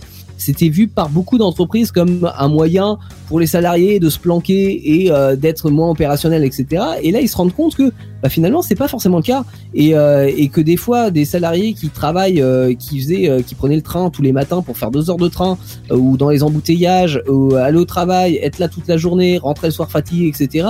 Bah, tout ça, enfin, ce que ça impacte sur notre vie personnelle, impacte aussi notre vie professionnelle. Donc toute cette fatigue, etc., ce ras-le-bol, euh, en arrivant déjà en, se- en se payant deux heures de transport le matin dans le RER euh, et en arrivant au travail, déjà on arrive au travail bah, pas forcément dans, dans, dans le meilleur état d'esprit euh, et puis on est déjà fatigué de ce début de journée. Quand on, on voit que la productivité peut être meilleure en fait en télétravail parce que la personne bah, s'est levée le matin peut-être une heure plus tard, elle a eu le temps de prendre son petit déjeuner tranquille et euh, elle arrive prête à travailler donc avec l'esprit sain euh, et en, en pleine forme, et ben euh, certaines entreprises se sont rendues compte que c'était aussi euh, euh, un moyen d'avenir au-delà de- du côté de l'écologie, du côté bien-être, etc. Que y a, la productivité peut être augmentée en télétravail. Donc ce genre de, situation permet aussi euh, une ouverture, un petit peu d'état d'esprit, et même pour le- les salariés, hein, parce que il y a beaucoup de salariés qui refusaient euh, des opportunités de télétravail en se disant ouais mais je sais pas euh, comment je vais me comporter, etc. Et là, en étant forcé de, tester cette expérience, bah, ils se sont dit que oui, ça avait des avantages aussi. Oh, et puis là, enfin, là, c'était quand même, euh, excuse-moi de te couper, euh, Laura, c'était quand même une situation un peu particulière parce que quand tu dis, ouais, je sais pas comment je vais me comporter, là, c'est pas comme s'ils ont eu le choix et comme si on Non. pouvait aller se distraire là, à côté le soir, tu vois. Non, Genre, il n'y a non. pas toute cette tentation de, ah bah, aller faire un petit ciné ou aller boire un verre. Ou... Là, Ouais, c'est de toute façon, tu taffes ou tu taffes, donc. euh, Mm, mm, mm. Mais dans, enfin, Audrey, je suis pas forcément d'accord avec ce que tu dis parce qu'en fait, aller au ciné ou boire un verre, tu peux le faire tout autant à la sortie de, de ton travail en physique, en fait, sur les lieux. Oui, mais là, pas en temps de euh, confinement à parler. Il, disait, euh, il parlait du télétravail et que les gens qui se disaient, euh, oui, euh, je sais pas comment je vais me comporter en télétravail, euh, par rapport à, à- au physique euh, que bah là en fait euh, le télétravail qui a été infligé, enfin qui a été euh, mis en place là, Mm. c'était pas un, un choix de la personne en mode Non, tiens je vais tester. Ouais, Et, un et puis t'avais pas de distraction à côté, genre euh, oui tu peux faire une visio, un truc, un machin, mais c'est pas, enfin, c'est pas la même Mais chose. euh, au final, euh, en fait, cette question de télétravail, ça a été euh, du gagnant-gagnant des deux côtés. C'était un gain de Oh, oh. Euh, pour, euh, Ah oui, donc pour les l'employeur personnes que- parce que parce que les personnes étaient plus productives et c'était un gain de temps aussi pour la personne. Enfin, je veux dire, euh, admettons, tu commences ton boulot à 9h. Enfin, j'ai une amie euh, qui euh, travaille euh, partiellement, euh, qui travaille un jour par semaine, c'est ça, euh, en télétravail. Mhm. Bah, si elle commence à 8h30, hop, elle se lève 10 minutes euh, juste avant et puis Ah oui, voilà, complètement. elle- non, mais il y a elle se met sur son ordi et c'est bon quoi. Enfin, Il y a plein, il y a plein, plein on peut même pousser plus loin. On peut même pousser plus loin la réflexion en se disant qu'il fallait passer par euh, le confinement et tout ça pour que le télétravail soit bien vu de cette manière-là. Parce qu'il n'y Bien aurait sûr. pas eu le confinement, le télétravail serait resté tel qu'il est. Genre euh, des gens qui, ont envie, qui auraient bien envie de le faire, ce serait juste pour flemmarder euh, plus souvent chez eux. Il, Plutôt que il pour aurait évolué, plus euh, il aurait évolué ce télétravail, Ouais. ses mentalités, parce que Mais les mentalités évoluent. Mais en même temps, il, évolue beaucoup plus vite quand tu es forcé à, à le faire et à le tester, et ce qui est le cas actuellement. Des Puis là, il a évolué dans la bonne direction. C'est un mal pour un bien, quoi. Finalement, Ouais. c'est le, le confinement a apporté quand même, enfin, euh, son, son lot de malheur, hein, faut pas se le cacher, mais euh, il y a quand même des avantages positif. à retirer de ça, quoi. Forcément. Exactement. Voilà. Donc euh, après, j'avais pas de conclusion par rapport à mon sujet parce que c'est vraiment une réflexion euh, personnelle que toutes les euh, qu'on peut tous avoir. Euh, mais euh, en tout cas, voilà, faut savoir que euh, les- déjà ça dépend pas mal des opportunités.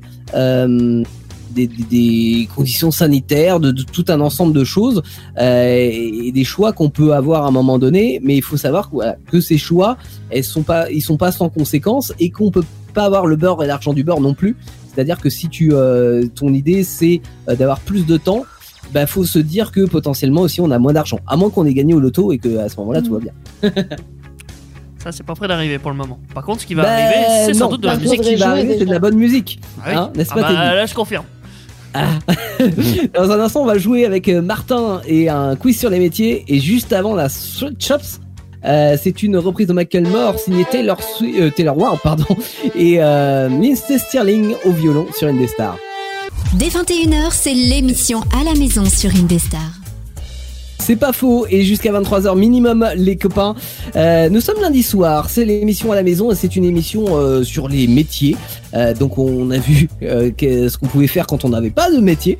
On a vu qu'on pouvait répartir nos temps de travail aussi, et puis on a fait un petit aparté sur, sur les métiers de l'audiovisuel. Là, Martin, tu nous as préparé un quiz sur, sur les métiers, alors c'est quoi exactement? Euh, c'est ça, un quiz euh, sur les métiers disparus, parce que comme on en Mm. parlait euh, tout à l'heure, euh, le monde évolue et du coup voit naître de nouveaux métiers. Le monde Mais on a forcément vu d'autres mourir. Euh, je pense par exemple aux laitiers, Ah oui. Éleveur de dodo. Aux, aux- aux replaceurs de quilles, les bowling. Oui, les replaçants de King Oh au bowling. ouais, ça devait être incroyable comme métier, ça. Les poinçonneurs des lilas. Et les allumeurs de réverbères. Ah oui, aussi. Ah oui. Ça, il a connu hier. Théo. Oui, clairement. Non, on parlait de l'époque de Daniel l'autre fois. euh, Ah oui, c'est vrai. Il disait que c'était son époque. Non, Moi, lui, il avait des après, dinosaures moi. à son époque, il a dit. Moi, mon époque, dans les chiffres et les lettres, euh, tu avais quelqu'un qui était en bas et qui plaçait les, Oh les là lettres là, le- incroyable. Incroyable. Oh mon Voilà, Dieu. voilà. Oui, je vous ai préparé un petit quiz rapide de. Il y a cinq questions Oui. sur des métiers qui ont disparu aujourd'hui. Mhm. Alors, pour commencer, qu'est-ce qu'on appelait un bouc émissaire? Donc, il y a trois petites propositions à chaque fois, bien sûr. Une biquette mystère. Il, il s'est mangé des trucs, le bouc émissaire. Moi, je l'ai, la Alors, réponse. un- Alors, un bouc émissaire, est-ce que c'est un bouquet de fleurs avec on sait pas trop quoi dedans? Trop mignon. Un bouquet mystère. Une biquette mystère. Bien vu. Est-ce que c'est une chèvre qu'on envoyait porter des messages aux villages ennemis Euh, et Du coup, on disait qu'il n'apportait que des mauvaises nouvelles. La biquette. Ou est-ce que c'était euh, l'ami d'un prince encore enfant Donc, euh, vous imaginez un, un enfant prince et son ami. Mhm. Et euh, c'est cet ami qui prenait les punitions à sa place. Mhm. Oh. C'est une carte Yu-Gi-Oh! bouc émissaire. Euh, tu, tu notes les points, Teddy Ah oui, oui, c'est Ouais, vrai. J'ai tout préparé. je Ah suis- bon, bah non, alors. Martin, Voilà. Martin, au top. Alors, euh, moi je, je- je prends la réponse C pour ma part. Pareil. Ça me semble tellement logique. Moi, j'aime bien la biquette mystère. ça, ça serait trop bon. La B. Et- mais moi, euh, vu que je suis très pragmatique, genre j'aurais tendance à te dire un, un bouc qui était mystère, qui voilà, et qui et qui transmet euh, la sainte parole de d'où Jésus, non n'importe quoi. Il est payé Euh, en non, je vais foin. prendre la C, hein, totalement. Bien.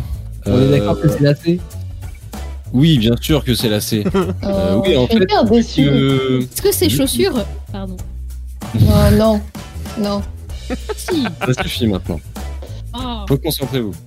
Euh, Vas-y, une biquette mystère. Bah oui, parce que les, les, les boucs émissaires, quand on dit ouais, c'est le bouc émissaire, c'est euh, c'est- c'est c'est une personne qu'on attribue la responsabilité, quoi. C'est ça. Et en fait, vu qu'il était interdit de punir le, le prince euh, pendant son enseignement ou quoi que ce soit, Quand il était jeune. Mhm. et bah c'était euh, à son ami à qui on mettait des corrections pour qu'il ait la, pour qu'il s'en veuille au final. C'est trop bâtard. Il T'as pas suffit, intérêt à avoir un sociopathe, hein. il il suffit que Oui, tu l'aimes pas, le gars. éviter d'être l'ami d'un prince en- au final. Bah ouais. Et- prince hein Tu l'aimes pas en fait, le gars. Du coup, tu fais plein de conneries. C'est lui qui prend tout. C'est trop bon. Ah, je kiffe. Ensuite, deuxième question. Dans les années 30, il existait le métier de détecteur d'avion. What Quel outil utilisaient ces détecteurs d'avion pour faire leur travail? Alors, petit A, de grosses paraboles qui se fixent sur les oreilles pour entendre de plus loin. B, des jumelles pour voir de plus loin. Ou C, un radar tout simplement.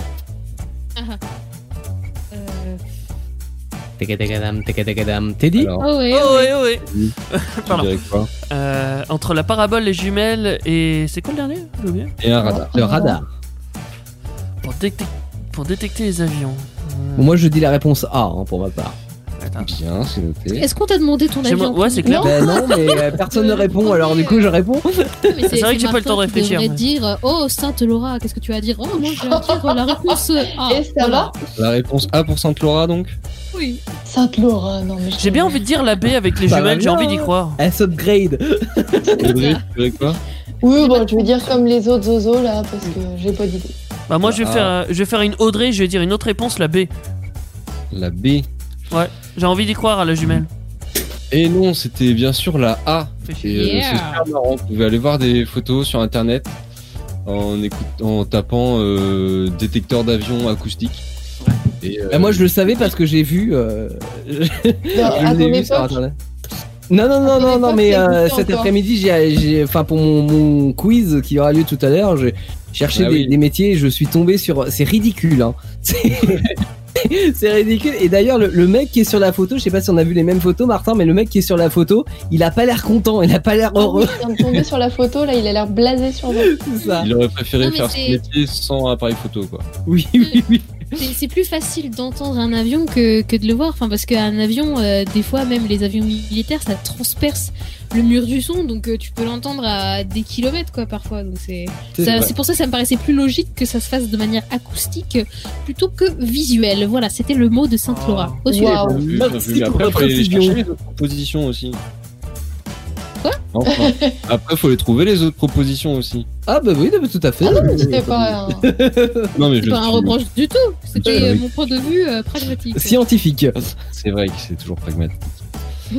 Euh, passons à la question 3 donc. Que vendaient les marchandes de plaisir pendant le 19e siècle? Là là.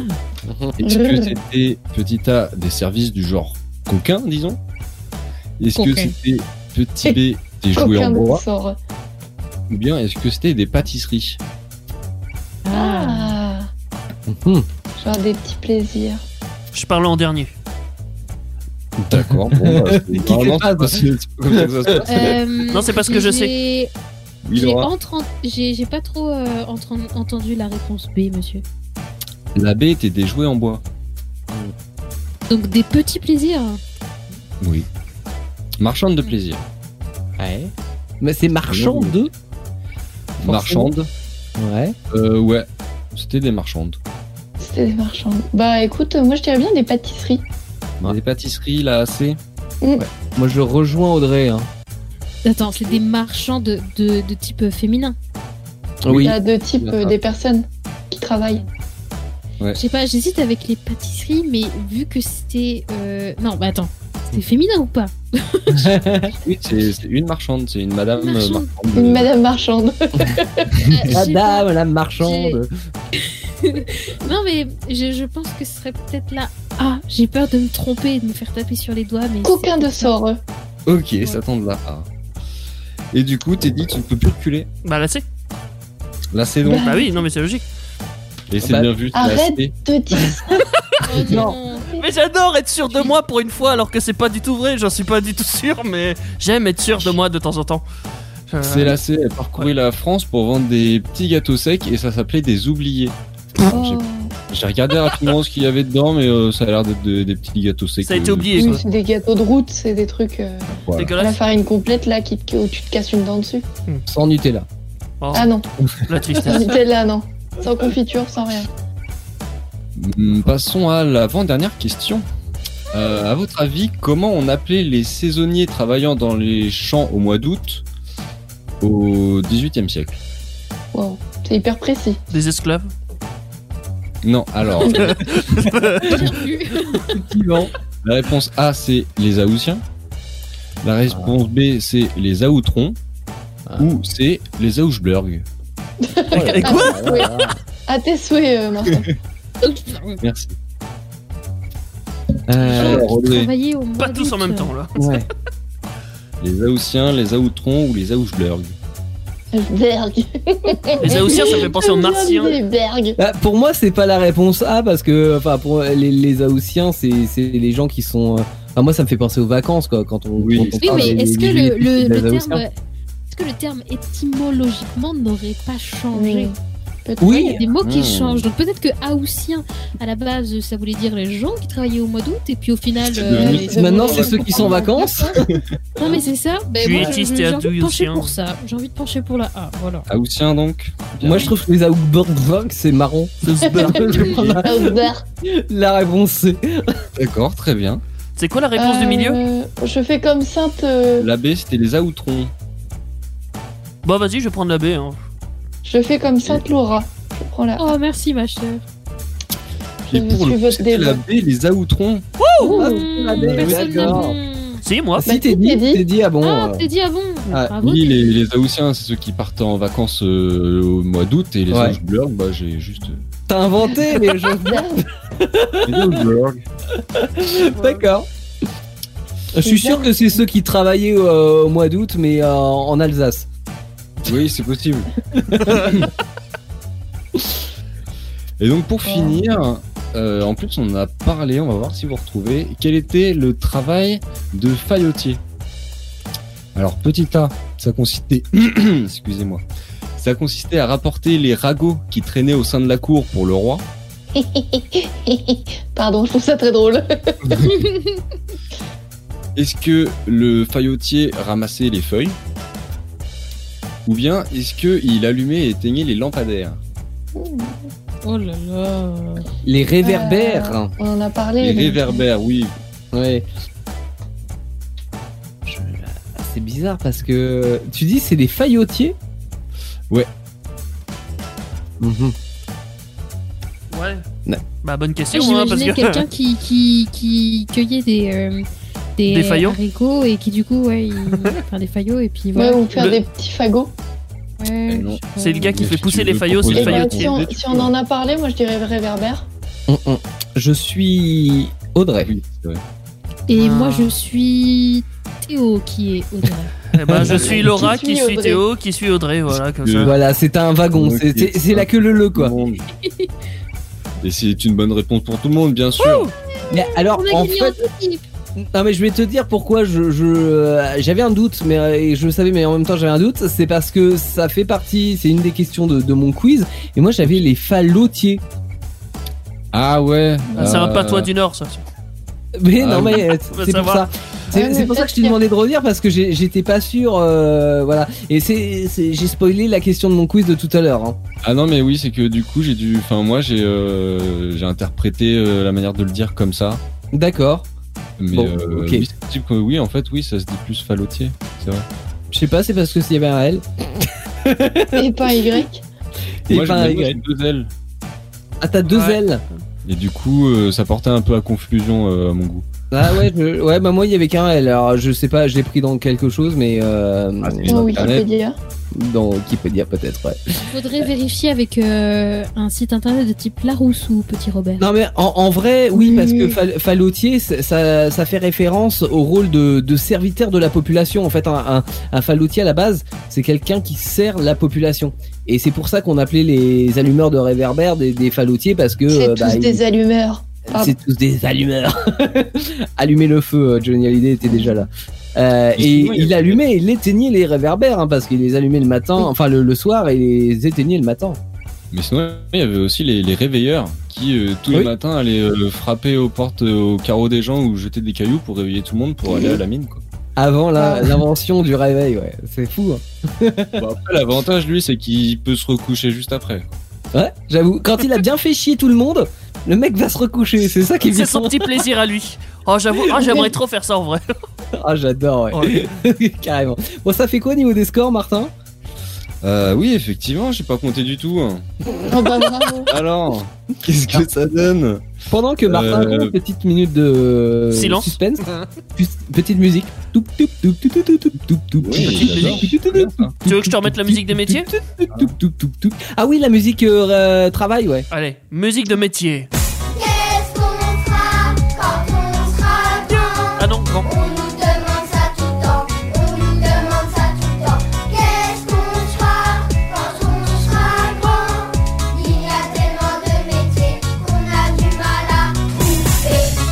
Ah, J'imagine la petite euh, chorale, euh, ça extrêmement mignon. La, la fête de fin d'année, tu sais. la kermesse. Mm, mm, mm. Exactement, la- la- le pestacle. Le pestac de fin d'année, ouais. Mais en tout cas, ce sont euh, C'est des métiers dégueulasse. de moins à trouver puisque ces métiers n'existent plus. Euh, alors, du coup, Martin. Oui, j'ai donc les résultats. Oh, attention, maître Ouais, Martin. Il vient de les recevoir Et le donc, les résultats sont très serrés et la plupart sont à égalité. Seul un des candidats se démarque grâce à un point. Là là. Du coup, nous avons. Bah, du coup, je vais annoncer le, le gagnant directement, je pense. T'es dit Et c'était dit, bien sûr. qu'une avec- mauvaise. Tout ça euh, grâce au hasard, c'est Ouais. insupportable. Ouais, bah avec ouais, bah tu vois. hein. les autres. Quatre bonnes réponses, ah oui, on est, on était pas loin du but. Donc euh, sans faute pour Teddy alors. Bah non. Non, non, euh, juste la Non. deuxième. Ah d'accord, ok. Ah oui Ouais. d'accord, nous on a 3 et Teddy 4. Exactement. Ok, très bien. Euh, Zébra du sang sur les murs euh, arrive sur Ah, Indestar. c'est. C'est très joyeux ça. Ouais, c'est une chanson en. Euh, et Audrey, tu nous parleras des métiers interdits aux femmes à travers le monde parce que oui, ça existe, ça encore, existe encore, malheureusement. exactement. Et on en parle dans 2 minutes 40 exactement. Dès 21h, c'est l'émission à la maison sur Indestar. Et j'espère que l'émission et la soirée se passent bien à l'écoute euh, d'Indestar confortablement installé dans votre canapé. Oh, toi, je te vois dans ton lit. Mais tu as raison. Euh, c'est Indestar et c'est l'émission à, la maison. Et ce soir, on parle métier euh, avec euh, Audrey qui va nous parler des métiers interdits aux femmes à travers le monde. Parce que oui, on a beau être en 2020, on a beau avoir une, une évolution des... euh, hein, des états d'esprit, des lois, de tout ce qu'on veut, mais euh, il y a encore des métiers qui sont interdits aux femmes, comme par exemple Audrey. Comme par exemple, euh, encore en 2017, en Russie, il y avait encore 456 métiers interdits Ah, à la vache. féminine, comme euh, pompier, bouchère ou plombière. Des Ah, métiers le droit hyper d'être courants. plombière Oui, qui sont Ouais, pas des métiers spécifiques ou qui C'est de, clair. enfin, qui Y a rien de- Ou euh, pareil, il y a une, il y a dans la même période, là 2017-2018, il y a une femme donc de, de nationalité russe qui a fait un procès à l'État pour être euh, navigatrice. Alors, elle avait pas le droit d'être navigatrice parce qu'elle avait un utérus. Oh là là. Mais, Et, genre et, sans euh, aucune raison, elle avait, euh, elle avait passé son diplôme et tout, elle avait toutes les compétences. euh, ouais. elle avait même fait des stages et tout, et ça s'était super bien passé. Mais quand elle a voulu avoir un emploi euh, fixe, enfin d'État, Mhm. ils lui ont dit maintenant parce que vous êtes une femme. Ah oui, donc ça tu, peux malheur, avoir et et t'as vu comment Oui, c'est vicieux parce que tu peux passer ton diplôme, Oui. mais après Ouais, on bah, te dit ah bah on n'a rien pour vous parce que Non. vous êtes une femme. C'est Parce que vous avez un utérus. Euh, en quoi un utérus change le comportement, je ne sais pas. ah bah si le bateau va à droite quand. Mm. Mm, mm, mm, Non, mais- ça. Bah, déjà, Un ça, porte malheur une femme sur un bateau. hein. Oui, c'est vrai. évidemment. oui, oui, bon pas oublier les histoires de pirates. Et puis Mm, aussi, euh, attends, euh, spoiler alerte, une femme ça a des seins et les seins ça distrait les hommes, genre. Oui, ça c'est vrai. Euh, en plus, elle est toute seule sur son En bateau. plus, euh, elles va le font exprès, ces salopes, vraiment, Ouais. euh, je te jure. Et donc, comme elles le font exprès, on leur empêche de faire des trucs, comme en Argentine ou au Sri Lanka, où les femmes ont interdiction de distiller, de vendre ou même d'acheter de l'alcool. Donc elles peuvent pas travailler dans des épiceries de nuit, elles peuvent pas. euh, Tout ce qui a rapport avec l'alcool, c'est interdit par la loi. J'aimerais bien savoir quelle est la raison invoquée par l'État. euh, Elle a dit il n'y avait pas de raison. Elle a dit c'était traditionnel, voilà. Ah, la tradition. Ah bah oui, C'est encore on mieux. a pas de- Quand on n'a pas d'argument, il y a la tradition. Ça, c'est le paroxysme Exactement. de la connerie. C'est T'as même pas Bah, besoin de raison, c'est on te dit que c'est comme ça. Y a pas de Oui, raison. c'est ça, c'est Comme la ça, ouais. tradition. Parce qu'on a toujours on fait comme ça, donc on euh, autrement. Mais On euh, Teddy, est-ce que la... euh, Teddy, vu que t'es boulanger, est-ce que la baguette tradition, du coup, il n'y a pas d'explication non plus? Ah si, ah si, il y a une, ah si, il y a une grande euh, explication là-dessus. C'est simple, c'est la seule baguette qui respecte un cahier des charges bien précis et c'est le seul produit, on va dire à peu près, où qui a un cahier des charges en boulangerie. Euh, tout le reste, tu peux les faire à peu près comme tu veux. Tu pourras toujours le- un croissant, tu peux le faire avec euh, n'importe quoi. euh, tu peux l'appeler un croissant. La tradition, Mais- non. Et du coup, euh, d'une boulangerie à l'autre, il y a une baguette tradition qui est différente, non? Bah non, Bah non. même Ah, pas. Je suis en train Il y a- totalement de digresser, je suis Non mais peut-être, mais bon après tout. Il y a pas. presque rien qui change, mis à part peut-être la farine. Et quand je dis la farine, c'est juste le fournisseur de farine, parce que ça, la manière de faire sa farine doit être sensiblement euh, la même chez tous les fournisseurs de farine. Ils ont un cahier des charges pour produire cette farine-là, la farine de tradition. Ouais. ouais. Parce qu'il y a une Elle farine qui voulait faire une blague pragmatique et c'est parti en live. Je sais pas si c'était une blague. Non mais euh, ok, c'était c'était une blague, mais du coup ça m'a appris quelque chose. Donc comme quoi faire Voilà. des blagues pragmatiques, ça, ça aide ça, ça donne euh, des, des choses. Dans voilà. compétences, les savoirs. Et euh, oui, bah, on en parlait à la dernière émission euh, lundi dernier euh, euh, sur le féminisme.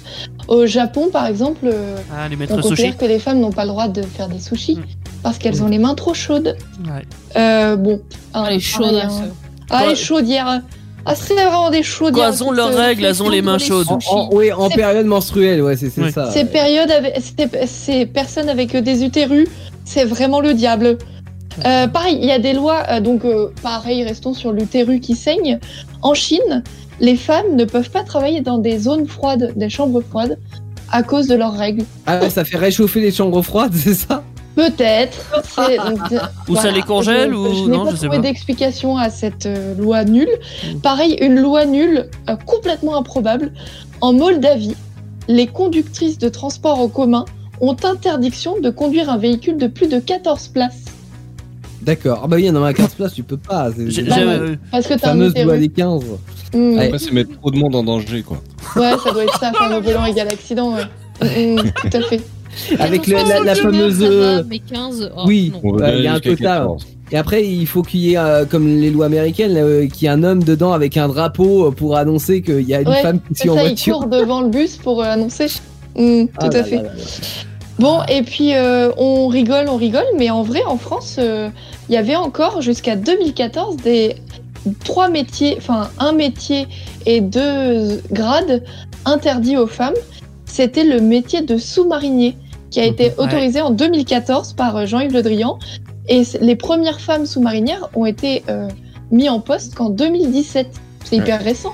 C'est hyper récent. Et puis sans compter, parce que ça, c'est des choses qui sont officielles, mais sans compter tous les métiers qui sont euh, vivement déconseillés aux femmes. Euh, parce Oui, bah, le qu'on leur met BTP, des bâtons dans les euh, roues voilà, euh, un, peu partout. Quoi. Bah le, le et euh, donc le, le sous-marinier, enfin les métiers de sous-marin étaient interdits aux femmes jusqu'en 2014, tout comme le grade de sous-officier de sous-officier pardon chez les CRS ou à la, Légi- à la Légion étrangère. Ah ouais. Alors euh, tu pouvais être une bleusaille, mais bon euh, t'avais un utérus donc euh, bon euh, dirigé bof, faut Ouais. se calmer. Par exemple en Arabie Saoudite, c'est encore alors déjà les femmes ne peuvent pas travailler sans l'autorisation de leur père ou de leur mari. Et surtout, elles ne peuvent pas travailler, bon, très peu, et elles ne peuvent pas étudier ni l'ingénierie, ni l'architecture, ni les sciences politiques. D'accord. Mais bien sûr, ne les laissons pas acquérir du savoir pour acquérir du pouvoir. Tu te rends pas compte, toi? Au cas où. Et imagine, Non. elles auraient des idées et tout. Pouf oh, oh là là, pouf, ça te mettrait en danger. Elles seraient forcément moins bonnes ces idées que les hommes. Alors voilà. Oui, Non, et puis même, euh, ça- voudrait dire que ça voudrait dire qu'une femme, ça peut réfléchir. Non, bah non, Non. ça fait des mots. C'est un Non, concept oui, qui nous dépasse. Mais euh, il y a quand même des avancées. que- Ah oui, non, mais c'est c'est du second degré là. Je suis Bien sûr, non, mais c'est du pragmatique, hein, quand 4 je- quand je- milliardièmes de degrés, euh, évidemment. C'est clair. Mais il y a quand même quelques avancées euh, à noter dans le monde. Par exemple, en 2018, au Maroc, les femmes ont été autorisées à devenir notaires. Parce que Ah, c'était pas autorisé avant, ouais. Bah oui, Ouais. bien sûr. Mm.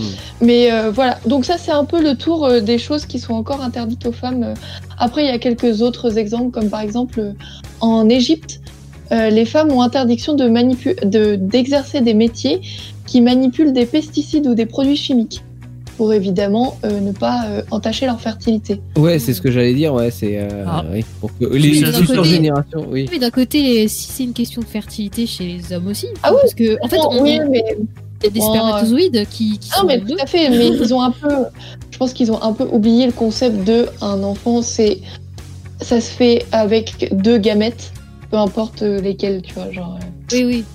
Ouais, c'est un peu compliqué. Et puis si t'empêches tout le monde de travailler, bah voilà quoi. Mais bon, sous ça, couvert, sous de santé, ils ont fait ça. En vrai, c'est pour restreindre encore plus euh, l'accès euh, aux libertés et au travail. euh, euh, de, par, par exemple, il y a plein d'États africains, au, Burundi ou des choses comme ça, où euh, les femmes n'ont pas le droit d'ouvrir un compte en banque sans l'aval de leur mari ou de leur père. Ou euh, dans les Émirats arabes aussi. et C'est pas ce qu'on avait à l'époque en France, il y a très très longtemps. Là. Enfin, Bah, y a pas si longtemps que ça, au final, ouais. Mais genre, ouais, ils sont en train de vivre la même chose, mais là directement en fait, enfin, en, en- pendant Ah le bah présent. toujours, à l'heure actuelle. Ils sont en retard en fait comparé à, à ce que nous on Bah, vit. en retard euh, par- comparé euh, au monde occidental, si tu veux. C'est pas si en retard, c'est la, la réponse. Mais en tout cas, ouais, c'est pas, il n'y a pas d'égalité dans ni dans Ouais. les métiers, ni dans l'accès euh, à la culture, à l'école, euh, au travail. Mais ça, c'est un vaste sujet. Donc voilà, c'était les quelques métiers qui étaient encore euh, en 2020 interdits dans certains pays et ou débloqués tout récemment pour euh, les. Et, et- sans parler oui, d'interdiction, je faisais un petit aparté tout à l'heure pour dire que hum, certains métiers sont vivement déconseillés euh, aujourd'hui euh, ou que la, le, le taux de représentativité est, très faible, ce qui fait que bah, y a, les, les, personnes, et les femmes en l'occurrence, ont, ont du mal à s'insérer dans, dans ce milieu-là, ce qui est, est vrai également dans l'autre sens, hein, parce que tu as des métiers qui sont traditionnellement euh, beaucoup plus prisés par les femmes et, euh, et de la même façon, même s'il n'y a pas cette notion d'interdiction, euh, le fait de, de pouvoir y accéder en tant qu'homme, faut, faut, faut, faut le vouloir quoi. Faut vraiment, t'arrives pas là par hasard. Bah, j'ai un exemple pour ça d'ailleurs. J'avais postulé il y a. Oh, attends, ça fait un moment. Il y a 5-6 ans, peut-être entre deux périodes de boulangerie, donc c'était même pas deux mois. J'avais postulé dans un truc dans un bar pour être serveur. Que je Ouais. sais le faire, j'ai compétences pour. euh, Enfin, j'avais j'avais fait cuisine. Et ils m'ont dit Ah non, non, on prend que des serveuses. Oui, parce que voilà, l'ai regardé, euh, dit, l'image de la serveuse Putain, pour sexiste. servir les clients hommes et euh, il faut que tu sois. Bah, t'aurais dû prendre ta robe et. Bah tes ouais, mais je, euh, n'étais pas encore dans ce mood à l'époque. D'accord. J'avais- Non mais oui, il y a Mais des, ouais, même des métiers un peu plus, enfin, encore plus représenta- euh, représentés par des femmes. Euh, voilà, enfin que c'est. Ah bah le service à la personne, c'est 80% du, Oui. du- de l'effectif, c'est féminin. Co- comme les instits, tu prends un instit euh, de, de primaire, ça choque personne d'avoir un, un instit euh, de primaire en homme. Par contre, en maternelle, c'est hyper rare et ça peut être mal vu par certains parents, par certains euh, ça- certains membres du personnel, etc. Donc tout ça, heureusement, les mentalités changent, mais c'est compliqué euh, à à faire changer les choses. Ma foi. Voilà. Ah bah c'est long, ouais. Et, euh, Et- quand on est dans un, enfin dans dans le secteur public, c'est une chose, mais dans les, les sociétés privées, euh, c'est- pas forcément, euh, euh, ça, ça passe pas forcément par des interdictions sur le papier, mais euh, dans La la, dans le choix des candidats ou des candidates, euh, ça se fait, euh, ça se fait comme oui. ça en fait. hein. Niveau discrimination aussi en Ouais. France, euh, j'avais euh, j'avais noté ça en coin de page. Il y a une loi encore euh, actuelle hein, qui interdit aux femmes le droit d'exercer euh, le métier de croque-mort, même si bien Ah sûr ouais il n'est Ah plus euh, Pourquoi pris en compte c'est comme l'interdiction mais de c'est encore dans la loi. comme l'interdiction de porter des pantalons. Hein, c'est exactement Mm, la mm, mm. C'était quoi, encore la... inscrit dans la loi. C'était quoi la logique derrière cette loi? Enfin, s'il y en a une, parce Euh, que Une femme doit pas toucher à la mort pour pas perdre sa Ah. fertilité, je dirais. putain, comme ça croyance religieuse, c'est encore Ouais, pire. Non, ou c'est. Enfin, je, je sais pas pourquoi ce serait par rapport à ça, mais c'est peut-être plutôt euh, par rapport à ce qu'on appelle entre guillemets la force musculaire. Ouais, la- Enfin, parce que pour être croque-mort aussi, il faut pouvoir soulever euh, le cercueil. Donc, Ouais. Oui. C'est pour ça que les femmes Enfin, étaient interdites. Si tu prends ma soeur, à fou des rousses, t'en as à beaucoup de mecs, quoi. Non, Donc, mais, euh, ah non, mais je suis totalement d'accord. Et à mais moi y compris. Ouais. si- Non, mais si on se, Non, si mais on oui, se si on- replace dans le truc de l'époque, euh, le aujourd'hui, Puis- euh, eh, moi aussi j'ai des muscles. je, je- je attention. pourrais donner un autre exemple aussi. euh, ma soeur, elle a passé le permis poids lourd, alors chez les militaires, donc ça se passe en même pas un mois. Et j'ai peur quand elle conduit, c'est pas parce que c'est une fille, hein. C'est parce qu'elle a jamais su conduire, quoi qu'il arrive. ça n'a rien à voir. hein. Mais bon. Et puis c'est un peu donné quand même, même pas un mois. euh, J'ai peur. Mais bon. Oui, bah après, ça, c'est les, les, les permis militaires. Mais bon, elle est pas obligée de. co- Elle, elle conduit pas un poids lourd à la maison, euh, ta soeur. Euh, Mais non. tu peux passer tous les permis euh, par l'armée. Ouais, c'est ça. Ouais, Ouais. bah, tu Ouais. peux. Ouais, mais c'est justement ça le problème. si tu peux passer tous tes permis, mais beaucoup trop facilement. Parce que Mais après, il faut se les faire valider dans le civil. Euh, Tu non, peux pas quasiment- rouler avec un permis militaire euh, ad vitam aeternam. Non. Mais euh, c'est pas. Bah si, en fait, elle pourrait le faire là. Là, elle peut très bien trouver un, un ch- un boulot de poids lourd et rouler. Ouais, enfin, Ah je bah, vais dire la même chose que dans taxi. Hein, ton. ton votre permis. permis, vous l'avez à la main et vous allez repartir à pied. Hein. Oui, oui, c'est oui, pas faux. Euh, bah bon, C'était la petite aparté, euh, voilà. Ma soeur, c'est à merci euh, Audrey pour, euh, pour ces, ces petites informations. Euh, dans un instant, c'est toi, Teddy, tu vas nous parler de, du travail, corvée, passion, euh, voilà, comment Ouais. on peut choisir son travail en fonction de ses aspirations, tout ça, tout ça. Bah ouais, parce que travailler, on n'a pas forcément toujours envie de travailler, on a envie de faire des trucs qui nous passionnent, mais il faut quand même travailler, donc euh, on va voir ça après la musique. Parce que le travail, c'est la santé. Oui. Mais avant, on a Elkin avec Call the Doctor sur euh, Indestar dans cette émission à la maison. Dès 21h, c'est l'émission à la maison sur Indestar. Et on est là jusqu'à euh, tard dans la nuit, hein, puisqu'il est déjà 23h13, les copains. Euh, en ce lundi soir, on parle métier. Euh, quelles sont vos aspirations pour euh, le futur? Quel métier vous voudriez euh, faire? Est-ce que euh, un métier, c'est forcément une contrainte? C'est un peu les questions qu'on se pose ce soir avec avec Teddy, de, de savoir si, bah ouais, on doit faire un, un métier parce qu'on on doit gagner de l'argent. Alors certes, mais est-ce qu'on peut pas y prendre plaisir aussi? Ouais, c'est un peu ça. Bon, en gros, t'as tout dit, je vais y aller. non, mais grosso modo, oui. euh, là, je vais parler avec quand même pas mal d'expérience euh, personnelle, parce que bah, expérience, c'est peut-être pas le bon mot, mais en ce moment, j'ai une grande réflexion qui se pose dans ma vie depuis, je dirais, un an, voire même deux. C'est euh, ju- jusqu'à maintenant, j'étais souvent boulanger. Euh, J'avoue. Souvent. Ouais. Tu as eu une formation de boulanger Oui. et, et après tu as été boulanger. J'ai fait boulanger quasiment toute ma vie, si on peut dire ça. Mm. Euh, mais c'est pas forcément ce que j'ai envie de faire euh, là actuellement. C'est pas forcément l'orientation non plus euh, qui me correspond le mieux, je pense. Même si je suis Ouais. doué et même si j'aime un peu ça. Enfin, quand même, j'avoue, j'ai des compétences, j'aime bien faire de la boulangerie, mais j'ai envie de faire autre chose. Alors, dit comme ça, c'est très bizarre, mais j'ai envie de faire autre chose, mais je sais pas quoi. Donc, je sais que j'ai Mhm. envie de faire d'autres choses, mais quoi, je sais pas.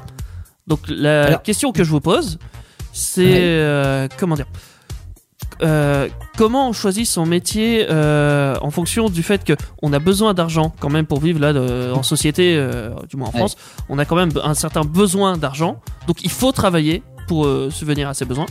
Mais dans la vie, on n'a pas que des besoins, on a aussi des plaisirs, on a envie de faire des choses qui nous tiennent à cœur, on a envie de faire des choses qu'on aime, voilà. Et ces choses-là, est-ce qu'on peut les faire de dans le métier. construire en tant que personne. Et euh, étant donné qu'on passe beaucoup de temps au boulot quand même. Oui, hein, faut c'est ça. rappeler c'est 35 heures minimum par euh, par semaine si on est à temps plein. Donc euh, il faut enfin je, je je pense après il y en a qui a- arrivent à passer outre euh, mais c'est vrai que si on arrive à trouver du plaisir euh, du euh, de, de l'avancement De la motivation pour la motivation un pour se lever le équilibre. matin et aller au travail, bah je pense que c'est un vrai plus quoi. C'est ça. Mais ce vrai plus, euh, j'imagine que faut le trouver déjà. Euh, clairement, faut, ça n'a pas être si facile que ça à trouver. Parce que, c'est- comme je disais, c'est un certain équilibre. Et dans Mhm. tous les métiers, tu peux pas te permettre de. Tiens, euh, je vais me consacrer un peu moins à mon travail et plus à mon loisir. Ou euh, mon travail, justement, c'est un super loisir, mais du coup, je suis payé comme de la merde. Ça, on en avait déjà parlé, notamment avec Animateur Radio. Mhm. C'est pas forcément le plus rentable. Enfin, Ah bah non, non, mais Ah clairement, non, mais tu vas pas finir milliardaire en étant animateur. Exactement.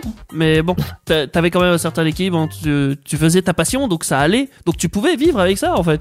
Tu- T'avais Bah, peut-être et pas je vais d'argent. revenir sur mon histoire de choix de tout à l'heure, hein, mais c'est Bah oui, ça revient. c'est vraiment un choix et qui peut évoluer dans ta vie. D'ailleurs, aujourd'hui, je suis plus animateur euh, radio professionnel. Non. Euh, c'est parce que euh, voilà, tu as des aspirations aussi qui peuvent changer, mais euh, mais c'est un c'est un choix que tu dois avoir de te dire est-ce que mon aspiration principale c'est de gagner de l'argent ou euh, ou c'est de, de, de faire aussi quelque chose que qui, que tu aimes? Après, les deux peuvent être accords hein, dans l'idée. euh, ça- peut être génial. hein. Mais ça doit être vachement difficile à trouver. C'est pour ça qu'on dit c'est génial. Oui, c'est génial, mais faut le trouver, faut y arriver Ça à existe, cet accord. en fait, si, existe, si le, oui, le- t'es raccord dans, dans tes passions, si tu es raccord avec euh, avec ce qui les, les métiers qui rapportent, bah c'est cool. Puis en plus, euh, à certains moments dans ta vie, tu peux être en accord avec ce que tu as, ce que as envie de faire. Genre par exemple, quand j'ai commencé à boulangerie, ouais, je me voyais bien faire boulanger euh, toute ma vie. Ouais. Mais peut-être, je sais pas, peut-être 2-3 ans plus tard, quand cette boulangerie a fermé, ah bah finalement, non, je me voyais plus du tout faire boulanger toute ma vie. Parce que je me suis ouvert à d'autres choses et bon, j'ai continué à être boulanger, j'avoue. Mais je- j'ai découvert que ça se passait pas partout pareil, qu'il y avait plein d'autres choses à découvrir et que bah, finalement, euh, je suis pas que né pour être boulanger, euh, je peux faire plein d'autres choses avec plein de compétences X. Mais de toute façon, on n'est pas pour on ne naît pas pour être qu'une seule chose. Ouais, mais Euh, alors, moi, c'est que j'ai une psychologie derrière. je suis né le 16 mai, et le 16 mai, c'est la fête des boulangers. Alors, c'est une psychologie à la con, j'avoue. Mais bon, C'est Je- une superstition. mais oui, euh, non, c'est pas une superstition. Enfin, oui, si, c'est de la croyance. Mais je trouvais ça beau. Je trouvais ça vachement beau. Oui, tu c'est sais, très le- mignon. le gars qui est né à Ouais, la mais voilà, est né est-ce le jour de la Sainte-Honorée, donc, dicter ta euh, vie, tu vois, non, euh, oui, c'est- suis pas certain. c'est vrai que c'est un peu comme une religion. Faut Ouais, pas tomber quelque dedans. mais- chose aussi tout à l'heure, le fait qu'on évolue et que nos aspirations évoluent, c'est que Mm. quand tu as fait ta formation, j'ai plus envie d'être quand né le t'as fait- 16 mai. Quand tu as eu ta première expérience de boulanger, je pense que tu étais à fond dedans parce que déjà d'une, euh, tu t'es lancé là-dedans et tu t'es dit bah ok, je vais trouver un poste de boulanger qui s'est bien passé. Enfin, tu as une belle expérience et Ah on bah oui. disait tout à l'heure aussi que le, le, le, le cadre de, de, de travail était quand même hyper important, des fois plus que le métier en le lui-même. cadre, l'évolution dans l'entreprise, parce qu'il y avait ça aussi euh, dans cette entreprise-là. Tu pouvais Mhm. évoluer dans une boulangerie. Alors ça, ça paraît peut-être un peu bizarre parce qu'au final, une boulangerie, c'est souvent un patron, les vendeuses, boulanger, pâtissier, voilà. Et je dis vendeuse parce que oui, il y a plus souvent de femmes que d'hommes en vente aussi. Et il y a de la Ouais. discrimination là-dedans aussi. Sachez-le. Un homme Ouais. vendeur en boulangerie, c'est très rare parce que c'est bah, les patrons ils en veulent pas ils, ils font du racisme là-dessus enfin du non du Du sexisme. Merci, j'avais oublié le mot. Et bah ouais, ça se passe aussi souvent comme ça. Mais nous, on avait Mhm. fait le choix de plus avoir de vendeurs du tout. C'était encore mieux. Plus rien. Et pour répondre à ta question, euh, Audrey, tu voulais rajouter quelque chose sur le, le, le, le choix, comment déterminer en fait euh, Ah non, c'est que je vous, enfin c'était un- une proposition euh, euh, dans les gens qui cherchent. euh, En fait, Leur il faut tester plein de manières de trouver ton quelque chose qui te plaît. Il n'y a pas un truc qui marche avec. Enfin, Mm. C'est pas une sauce générale, sinon tout le monde ferait la même chose. mhm. Mais Chacun par exemple, dans les possibilités de réflexion et de, de, ouais, de ce que tu pourrais faire, tu as une méthode japonaise qui s'appelle un ikigai. I, ki, I-K-I-G-A-I, Ouais. hyper simple. Et donc, un ikigai, c'est un espèce de mandala où tu as quatre cercles qui vont se croiser, se recroiser, se recroiser, et ça va te permettre d'affiner ta recherche. Euh, donc, le premier cercle, c'est ce que vous aimez. Le deuxième, ce dont le monde a besoin. Mm. Le troisième, c'est ce pourquoi vous êtes payé ou vous voudriez, voudriez être payé. Ce, et le quatrième, ce pourquoi vous êtes doué. Mm. Et ensuite, ça se recoupe en passion, vocation, mission, profession. Et normalement, en recoupant et en affinant tout, on arrive à l'ikigai qui est ta mission de vie en fait, euh, Ouais. ta mission de voilà, c'est un, c'est une des propositions euh, pour euh, se projeter et, et essayer de trier parce que j'ai moi aussi hein, j'ai été dans ce dans ce flou artistique de mon Dieu, euh, bah, j'ai eu exactement comme t'es dit. Alors je fais pas de la boulangerie, mais Ouais. exactement comme t'es dit. Au début, je me suis dit oh bah toute ma vie je travaillerai dans la recherche Ouais. et finalement Parce que tu avais fait des études pour aussi. voilà tout à Ouais. fait. Puis même, on a été conditionné Et, euh, pour. Entre guillemets, on, a été conditionné par euh, ce qui se passait avant, par nos parents, grands-parents, comme on l'a dit Ah euh, non. tout à l'heure. Moi, Bah, j'étais pas hyper, toi, contente à l'idée de. dans l'idée je me suis générale. fait- Non, en fait, surtout, je me suis fait une idée du monde dans la... de recherche dans lequel j'aimerais travailler, qui ne correspondait absolument pas au vrai monde de la recherche. Ouais, ouais, voilà. Mais il y avait souvent euh, le moi, stéréotype aussi des, des anciennes générations qui se disent ouais, faut faire un seul métier euh, toute sa vie. Il y a souvent ça qui revenait. euh, Enfin, moi perso, c'est Ah, revenu souvent. enfin, moi, pas trop, parce que mes parents ont toujours fait. Mon père, il a eu euh, genre 45 métiers. Euh, et euh, ma mère, elle a changé de boulot. euh, à- alors, enfin, au début, elle était dans une seule entreprise, mais elle a changé de plein de postes. Genre, elle a commencé de simple vendeuse, elle a fini par euh, directeur euh, géomarketing, enfin directrice géomarketing. Et là, elle a changé de boulot, et là, elle rechange de boulot. Enfin, elle a, voilà. Genre, dans ma famille, c'était pas un problème euh, Hmm. d'être slasher, de changer d'idée, d'endroit. Je parlais pas que de la famille, hein, tu mais travailles, je... du moment que tu travailles, c'est bon. je vois. D'accord.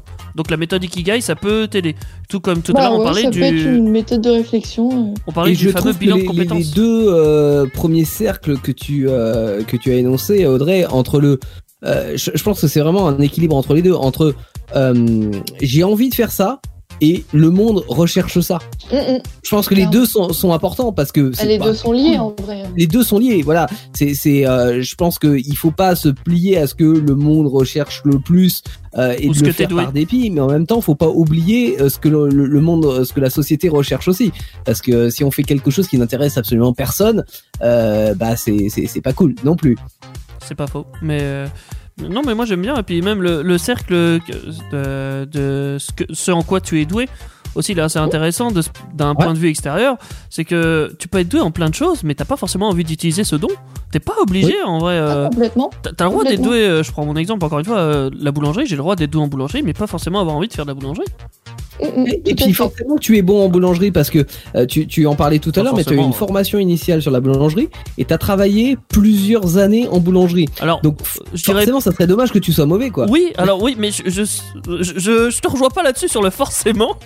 J'en connais qui sont pas forcément bons. Oui. Même non, à mais bien 40 sûr. piges, même à sûr, 60 mais- Mais piges. déjà, euh, t'as de l'expérience. Voilà, voilà, moi je, suis- je suis persuadé que euh, euh, tu, si tu as une formation et qu'en plus de ça tu y bosses et que tu es investi dans ton travail, donc tu y mets du cœur, tu seras peut-être pas le meilleur boulanger de France, mais euh, tu, arrives à obtenir des, des compétences qui te permettent d'assu- d'assumer ce métier. Bah, Et ça, c'est valable. Alors, je, je vais pas parler de métier précis, mais c'est valable dans bon nombre de métiers que si à un moment Oui. donné tu y mets du, du travail, euh, bah tu vas devenir euh, Bah- bon ou en tout cas acceptable dans, dans ce métier-là. de toute façon, dans, dans ce genre de métier, euh, je parlais surtout des métiers artisanaux, type cuisine, euh, boulangerie, pâtisserie. Ce n'est pas Mhm. le diplôme qui compte. Ça ne se sert strictement à rien. C'est pour ça qu'il n'y a pas de bac euh, boulangerie, ça n'existe pas. Pour- pourtant, Ouais. dans d'autres métiers, ça existe, hein, des bacs pro, bac pro et CAP. Il y a les deux filiales, il y a les deux, mais ce- dans- en boulangerie, il n'y a pas. Parce que tout ce qu'ils veulent, c'est que tu aies de l'expérience, que tu saches faire le travail. Donc en gros, tu fais un apprentissage, parce que ça se passe que en CAP, euh, en apprentissage, pour la boulangerie en tout cas. Tu fais ton apprentissage et bah, tu as déjà deux ans d'expérience, que tu aies ton diplôme ou pas. Quoi qu'il arrive, Mm. tu as de l'XP. Donc tu as peut-être un peu moins de possibilités si t'as pas ton CAP, mais je- pas trop. Franchement, pas trop. Je, je connais plein de boulangers, ils ont pas leur CAP, ils en ont rien à foutre, ils sont potables, ils font Et- le taf. Parce qu'encore une Oui. fois, l'expérience, c'est c'est c'est la vie, quoi. C'est ça. Je veux dire, Euh, l'expérience du travail. C'est alors, je, je- encore une, je, je veux pas renier la théorie parce que la théorie a du a du bon et on, on doit en passer par là et Mais ça. t'as beaucoup moins de théorie ça, en ça nous boulangerie apprend aussi. des choses pas forcément sur le moment, mais et même à, à long terme, qui Ouais. sont vachement intéressantes. Mais cela dit. Il y a rien de mieux que d'être sur place et de, de faire le métier, C'est ne ça. serait-ce que pour savoir si ce métier te plaît. Parce que comme tu Mm. disais tout à l'heure, Audrey, euh, toi tu avais une vision de la recherche. euh, et comme ça peut être le cas de, de bon nombre d'entre nous, hein, euh, quand on fait des études, on a une vision du métier que l'on veut faire, mais euh, cette vision, elle est souvent erronée parce qu'on n'est pas vraiment au cœur du métier. Alors qu'on aurait eu un petit truc euh, au tout début de notre année, genre, je sais pas, peut-être euh, un mois dans un truc de recherche, dans un labo de recherche, je sais pas, hein, j'ai une connerie peut-être, mais euh, elle aurait peut-être vu à quoi ça ressemblait vraiment, et peut-être qu'elle Mhm. se serait dit, ah bah faut peut-être que je change de filiale parce que c'est pas du tout ce à quoi ressemble euh, ce que je voulais faire. Mmh, c'est peut-être ce genre de truc. Non, non, mais complètement. En boulangerie, on n'a pas C'est ce à problème. ça que servent Mais- les sages de troisième, les trucs comme ça. hein. Exactement. Ouais. Malheureusement, les stages Et de c'est vrai troisième, ça dure que trois jours, donc c'est compliqué de voir un métier Ouais. en trois jours. Mais Ça dure que trois jours et en plus de ça, souvent, euh, bah, on fait un stage euh, dans une entreprise qui veut qui veut bien nous prendre oui, euh, dans le en coin. plus, Euh, voilà, on, il sert on- pas notre Oui. intérêt. Ce, on ce pas stage. forcément, euh, on n'a pas la possibilité de, de faire euh, forcément un stage dans, dans vraiment dans le domaine qui nous intéresse. Ça serait chouette hein, de pouvoir se dire bah tiens, euh, euh, j'aime, enfin j'ai une aspiration à ça, je veux voir à quoi ça ressemble et je peux faire un stage dedans. Malheureusement, c'est pas forcément le cas. D'ailleurs, je- je- j'en profite pour faire une petite leçon de morale. Allez, vas-y, t'es dit balance les leçons. Euh, au niveau des parents, parce que du coup, je le suis. Et je pense qu'il y a beaucoup de choses à- qui ont évolué, du moins en- pour euh, les anciennes générations. Maintenant, je pense que nos, nos enfants, enfin en tout cas pour le mien, il faut qu'il ait la liberté de pouvoir faire ce s'il veut. Parce que encore de nos jours, euh, il y a certains enfants, ils sont pas libres de faire ce qu'ils veulent. Par exemple, un enfant Mhm. qui te sort qui va être youtubeur, je pense qu'il y a beaucoup de parents qui doivent tirer la gueule.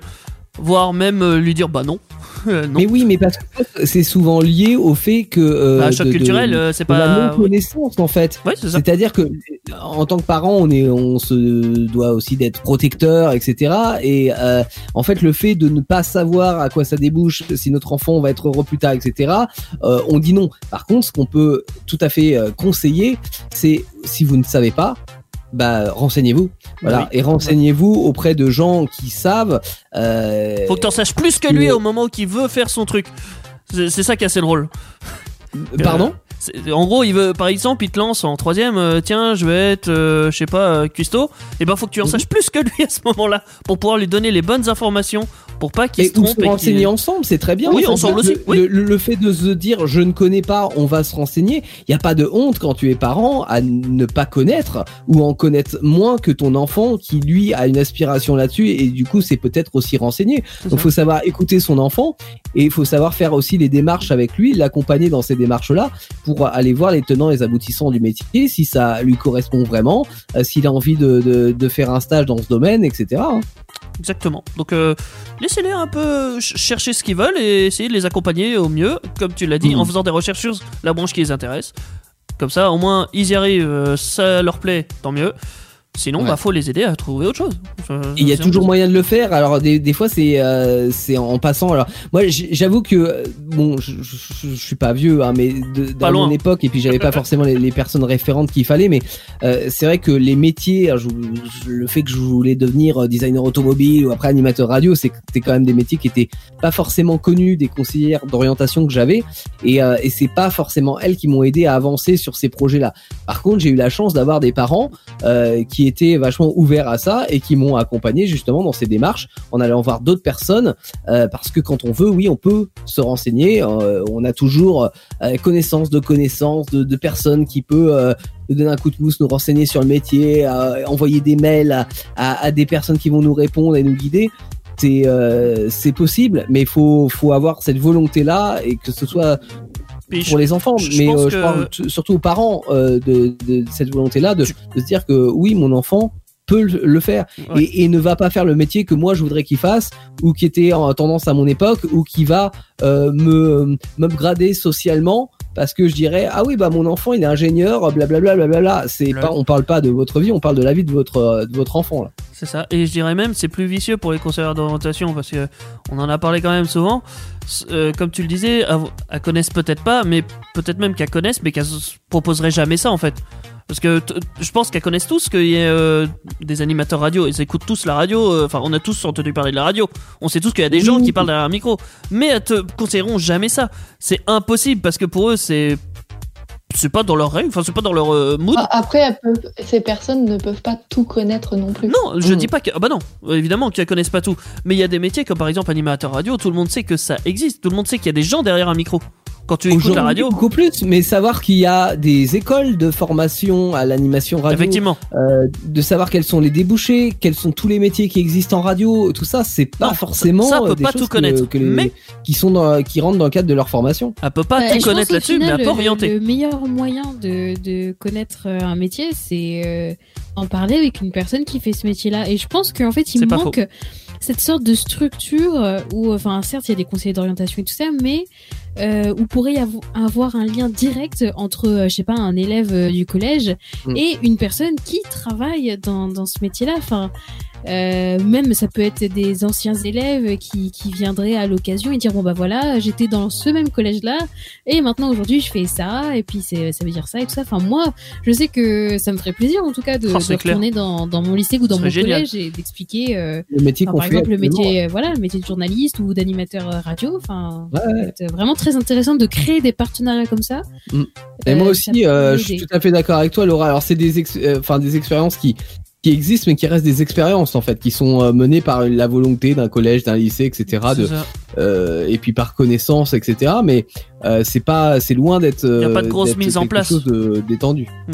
On là, termine dans un instant avec un quiz sur euh, sur les métiers où j'enlèverai une question parce que Martin l'a Mhm. déjà traité tout à l'heure. Et avant ça, on a le remix de The Weeknd avec Starboy. C'est Ibao sur Indestar. Euh, on est loin d'être en week-end, hein, mais euh, par contre, on va profiter de cette semaine pour nous enrichir et nous cultiver sur Indestar également. Parce qu'on est con ou confiné, l'émission à la maison, c'est jusqu'à 23h sur Indestar. Alors, il y a une petite erreur hein, dans le jingle parce que il est un peu plus de 23 heures. Mais en tout cas, on léger. passe la soirée ensemble sur Indestar, ça c'est sûr, pour cette nouvelle émission à la maison et euh, émission sur euh, sur le boulot, sur le travail, sur le job, euh, tout ça, euh, tout ça. Euh, et on va terminer cette émission par un quiz, un quiz sur le travail. Alors c'est des métiers insolites euh, ou en tout cas les, les nouveaux métiers qui peuvent exister. Euh, j'ai une série de sept questions, six questions, pardon, puisque j'ai enlevé la question sur la réverbère. Euh, donc Audrey joue contre Laura, qui joue contre Martin, qui joue contre Teddy. Est-ce que tout le monde est prêt? Est-ce que Teddy, tu comptes les points ou tu veux que je le fasse? Je peux compter les points, oui. Alors. D'accord, eh ben, je te laisse le faire comme ça, un peu la flemme ce soir. Martin, Audrey, Laura, Teddy, parfait. Oh, bah, c'est la fin de l'émission. Alors, première question. À votre avis, que signifie UX dans le métier de designer UX Mhm. Ah, Trois propositions. Est-ce que ça signifie unicité d'exploration, donc soit United Exploration, soit exploration urbaine, Urban Exploration, ou soit expérience utilisateur, User Experience? À votre avis, Dans les deux cas, On ça parle devrait être un E. d'un architecte? euh, designer UX, donc c'est le, métier. Ouais. Euh, Est-ce que c'est unicité d'exploration, exploration urbaine ou expérience utilisateur À ton avis, Teddy Dans les trois cas, ça commence par un E et pas par un X. Non. Oui, parce que. Ah, ouais, parce ouais. que c'est C'est moche le E. ouais. Le Bah X non, même, peut euh, être... même non, en non, anglais. mais même en, en anglais, mais le X correspond à exploration, ouais, expérience, mais pas euh, pas X, quelque chose. D'accord. Donc attends, première c'est exploration, exploration urbaine et la dernière?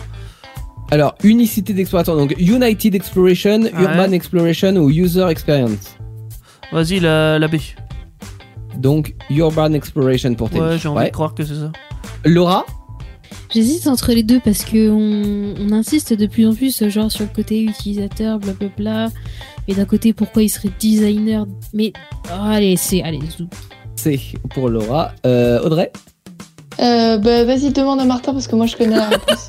que j'ai une, j'ai une copine qui travaille dans ça, c'est pour ça. D'accord, merde. Martin. J'ai Pratique. une copine UX. Euh, moi, Ouais. je- moi, je dirais C. Donc, expérience utilisateur, ouais. Euh, j'ai demandé à t- qui, qui j'ai pas demandé. Bah Audrey. Euh, Bah, à Audrey, ouais. Expérience utilisateur. Effectivement, c'est la bonne réponse. Donc, c'est la Excellent utilisateur. Euh, en fait, c'est la le, le métier, c'est une réflexion globale sur euh, les besoins de l'utilisateur, dont la- les besoins internautes, hein. et euh, c'est ensuite mis en œuvre avec ce qu'on appelle des interfaces utilisateurs, qui sont conçues, Mm. elles, par le designer UI. Voilà, user interface, interface utilisateur en français. Soit. Voilà. Soit, hein, n'est-ce pas? Ah ouais, quand tu commences à aller dans des postes comme ça. Non, ou quand t'as pas le point aussi, t'es pas content. Deuxième question, un ingénieur domoticien. Donc lui, il s'occupe d'élaborer euh, tout ce qui est euh, système pour rendre nos maisons intelligentes, hein, euh, avec le chauffage qui se règle en fonction des événements, les stores qui s'abaissent tout seuls, les ampoules qui s'allument en fonction des horaires, tout ça, tout ça. Euh, à votre avis, à quel salaire peut-il prétendre en début de carrière? 2000 à 2200 euros brut, 2300 à 2500 euros brut ou 2600 à 2800 euros brut Ah, y a pas la réponse, c'est au SMIC Non. Ah non, il n'y a pas la réponse de SMIC Ouais. parce qu'on parle quand même euh, de d'ingénieur. hein. Ouais, voilà. ouais. Euh, je vais demander la réponse à Martin. Euh, je dirais la B. 2300 à 2500 euros. Ouais. Au pif. Ok. Euh, Audrey? Oh, en ingé, un bébé ingé, ça se fait 1005, non? Hmm, Il n'y a, 1100. pas 1005. 1005 Ah non, non c'était pas ça. Ingé. Non, non, c'est 2000 à 2200, 2300 à 2500 ou 2600 à 2800. Hmm. 2600 2600 à 2800, d'accord. Ah oui, tu passes 2500 à 2800. Bon, pas de écoute, problème. Euh, euh, Laura? J'hésite. Ah. Tic tac, tic tac. Qui va me dire la vérité? La sainte vérité. car Tu veux que je te dise ma réponse N'oubliez pas. Euh, je, vais, je vais dire euh, la C. 2600 à 2800 euros. Et Teddy Ouais, moi aussi je dis assez parce que quand t'as dit ingénieur, je me suis dit, ouais, bon, bah, il va prétendre à beaucoup, quoi, et au final, il aura pas ça. Mais... T'aurais bien fait de ne pas suivre ton Oh, instinct, puisque euh, le salaire euh, moyen d'un ingénieur en début de carrière pour euh, de la domotique, c'est entre 2000 et 2200 euros brut. Oh là là, quelle déception. Le pauvre. La déception. Donc, il y a que Martin qui a la bonne réponse. hein. Bah non, il a Il dit la B. Il y Ah, a il a personne. Ah, il a dit la B. Ah bah non, bah personne n'a la bonne réponse. Ah, heureusement que c'est pas toi qui compte les points. C'est clair. Oui, hein. bah oui. Alors, mais justement parce que je ne compte pas les points que je, n'ai- que je ne sais pas qui a bon et qui a faux. Troisième Mm. question. Pour devenir télépilote de drone, donc métier qui intervient aussi bien dans des secteurs du BTP, de la surveillance, de l'ingénierie ou de l'audiovisuel, la formation peut se faire dans la marine. Est-ce que c'est vrai? Est-ce que c'est faux? Ou est-ce que ça dépend si on est pistonné? Réponse D, Jean-Pierre Alors, euh, La réponse. D. Ah, qui veut gagner de l'argent Euh, en mars Pardon. Est-ce que ça se fait dans la marine Ouais, Je sais- C'est quoi le rapport avec la marine je sais pas. Bah, les drones dans l'eau Les drones de l'eau. Oui, oui, oui, bien sûr. Pff, euh, je dirais non. D'accord. Martin, Pour moi, c'est vrai. Teddy. Martin, pourquoi t'as dit vrai, franchement? Il est un perdu. vrai, t'as un faux, hein, donc euh, tire au sort. Allez, vas-y. T'as la réponse D. Audrey, je te suis. Ok. Donc c'est pour toi, c'est Non, euh, faux. faux. Ouais. Et euh, Laura? Bah moi, par esprit de contradiction, je dirais que c'est vrai parce que je me dis, mais ça se trouve en fait, c'est d'un point de vue militaire, ils font des formations, ils savaient pas où mettre ça, Oui, donc mais ils la ont mis ça marine- chez la marine. C'est les marins. C'est Mais- l'armée de l'air. Et alors, je, euh, euh, Laura, tu as bon. Euh. Tout comme euh, Teddy. Non, c'est Martin, raté. Non, Martin. Non, Martin. Non. Tout comme Martin, je devrais vraiment noter les. Ah, c'est pas grave. Je les note. Tout comme Martin. Mais alors, c'est un peu plus large que ça. C'est-à-dire que oui, on peut le faire de, généralement en fait à l'armée, euh, dans la marine, mais aussi l'armée de terre, l'armée de l'air, euh, la gendarmerie. euh, les sociétés d'ingénierie et de production du visuel et puis euh, les sociétés spécialisées dans le domaine aérien euh, ou de la Hmm. défense nationale. Voilà. Donc euh, c'est, euh, on peut se former dans, dans quand même euh, différentes structures. Parce que de toute façon, les drones, ça peut servir aussi dans l'armée de mer. Ah oui Oui, que- oui. Que de toute façon, euh, enfin, faut bien repérer des bateaux, des fois. Pour chasser la baleine dauphins qui se baladent. C'est ça quand t'es en sous-marin comme ça, t'envoies ton petit drone et puis tu vois ce qui se passe au-dessus. Mais non, parce qu'il faut qu'il sorte de l'eau, le drone. Oui, mais on s'en fout, il, a, il est en capsule. euh. Tu le tires en torpille, après il sort de la torpille, après il vole. voilà, Ouais, voilà. c'est- ouais, c'est- Avant dernière question. C'est fun. Quel métier a été élu métier le plus sexy du 21e siècle selon vous? Ah, c'est boulanger. Ah. C'est pas l'avant-dernière question, c'est l'avant-avant-dernière question. Est-ce que c'est Data Scientific? Est-ce que c'est Joy Electric Pilot? Ou c'est Roll System Executement? Alors, À vous Ça sonne aucun n'est sexy là pour moi. tu Oui. peux nous les Ah, faire en, le- en le- français là parce Le que... nom n'est pas sexy, mais c'est le, le, le, le métier en lui-même qui est défini Alors, ça comme correspond à quoi sexy. Pardon Du coup, c'est quoi les métiers? Ouais, parce Alors- que euh, le nom anglais, euh, pff, je, je, je répète. Data Scientific. il fait quoi lui? Non, ça c'est Et pas je, je, je dirais si c'est ça. Ah merde. Joy Electric Pilot ou World System Executement. Bon, la B Martin. alors. Sexy. dirais quoi? Mais ça veut dire quoi, sexy?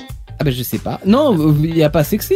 Où est-ce qu'il y a de sexy Bah si, t'as dit le métier le plus Bah, sexy. T'as dit le métier le plus sexy. Ah, le, mé- mé oui, le métier le plus sexy. Bah, je sais pas, qui est considéré comme le métier le plus sexy du 21 e siècle parce qu'il est, euh, on va dire, dans, dans tendance, quoi, hype. Bah dans la par c'est définition, c'est forcément la B alors. T'avais qu'à dire aïe parce que Bah, c'est ça, ça n'a pas de Bah, sens. Parce qu'il a été élu le métier le plus sexy, c'est pas ma faute, quoi. c'est le titre de l'article qui était pourri. C'est clair. Bah c'est un titre putaclic euh, dans le jargon. C'était- Non, c'était même pas un titre, c'est vraiment il y a eu euh, il y a eu un sondage pour savoir quel est le métier le plus sexy. Alors, est-ce que Euh. tu peux, est-ce que tu peux répéter du coup de- Il n'y a rien qui est sexy dans tes propositions. Alors. non, mais peut-être les gens qui font ce métier, lesquels sont les plus. Enfin, Non, non, non, rien à euh, voir. Non, c'est Ah sexy dans le sens. Pour moi, j'interprète le, le, le sexy dans le, sens recherché. tendance. Le, le, le, Ah. le truc où on s'est dit ah ouais c'est un chouette la métier quoi. mode. Mais tu fais ce Ah. métier-là, waouh, t'es trop sexy. Exactement, voilà, c'est trop euh, hype quoi. Euh, donc, écoutez bien, Data Scientific, Joy Electric Pilot ou Roll System Executement? À ton avis, Martin? Je dirais la B. Jack. Electric Pilot. one again, one again. Ok. Euh, Teddy, Ah, j'ai j'ai dit l'abbé, euh, ça m'a l'air bien aussi. Joy Electric Pilot également. Euh, les filles, Audrey, Ah non, moi je suis scientifique, je vais rester sur la data. Data Scientific. Et Laura, Aïe aïe aïe, j'hésite entre La les deux qui ont été énoncés. il y a personne pour Roll System Executement? Roll, déjà, c'est pas sexy. Tu le prononces tellement mal, ça a pas l'air crédible. Euh, je pense que je vais dire la réponse O. La, La Data réponse Scientific.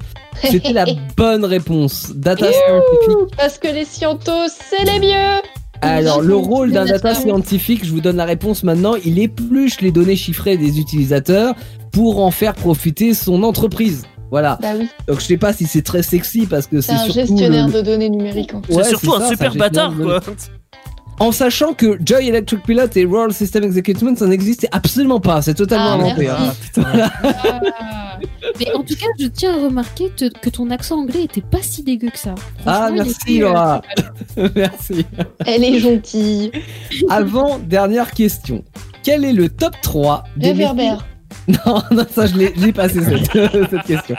Quel est le top 3 des métiers qui séduisent le plus les femmes sur les sites de rencontres? Donc Oh des- des là métiers- là, Est-ce que c'est tellement sexiste Mais c'est pas sexiste, après j'ai l'inverse, alors euh, voilà. Le top 3, est-ce que c'est coach Data scientifique. Non, mais non. C'est pas sexy. Est-ce que c'est... Attendez, c'est pas... Oh, pardon. oh voyons, voyons. Coach sportif, enseignant et architecte, directeur artistique, journaliste et photographe, ou avocat, ingénieur et coach perso?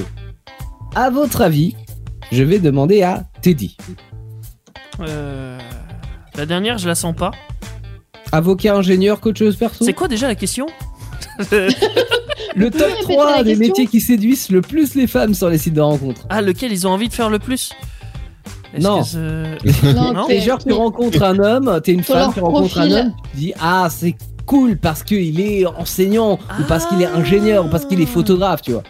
D'accord. Ah bah du coup, c'est quoi les propositions Oh là là Oh. Non mais vous voulez que cette émission se termine à, 20 à 2h du matin, c'est pas possible. Non mais ça doit Alors, laisser du temps pour réfléchir, c'est Écoute pour ça. bien Teddy.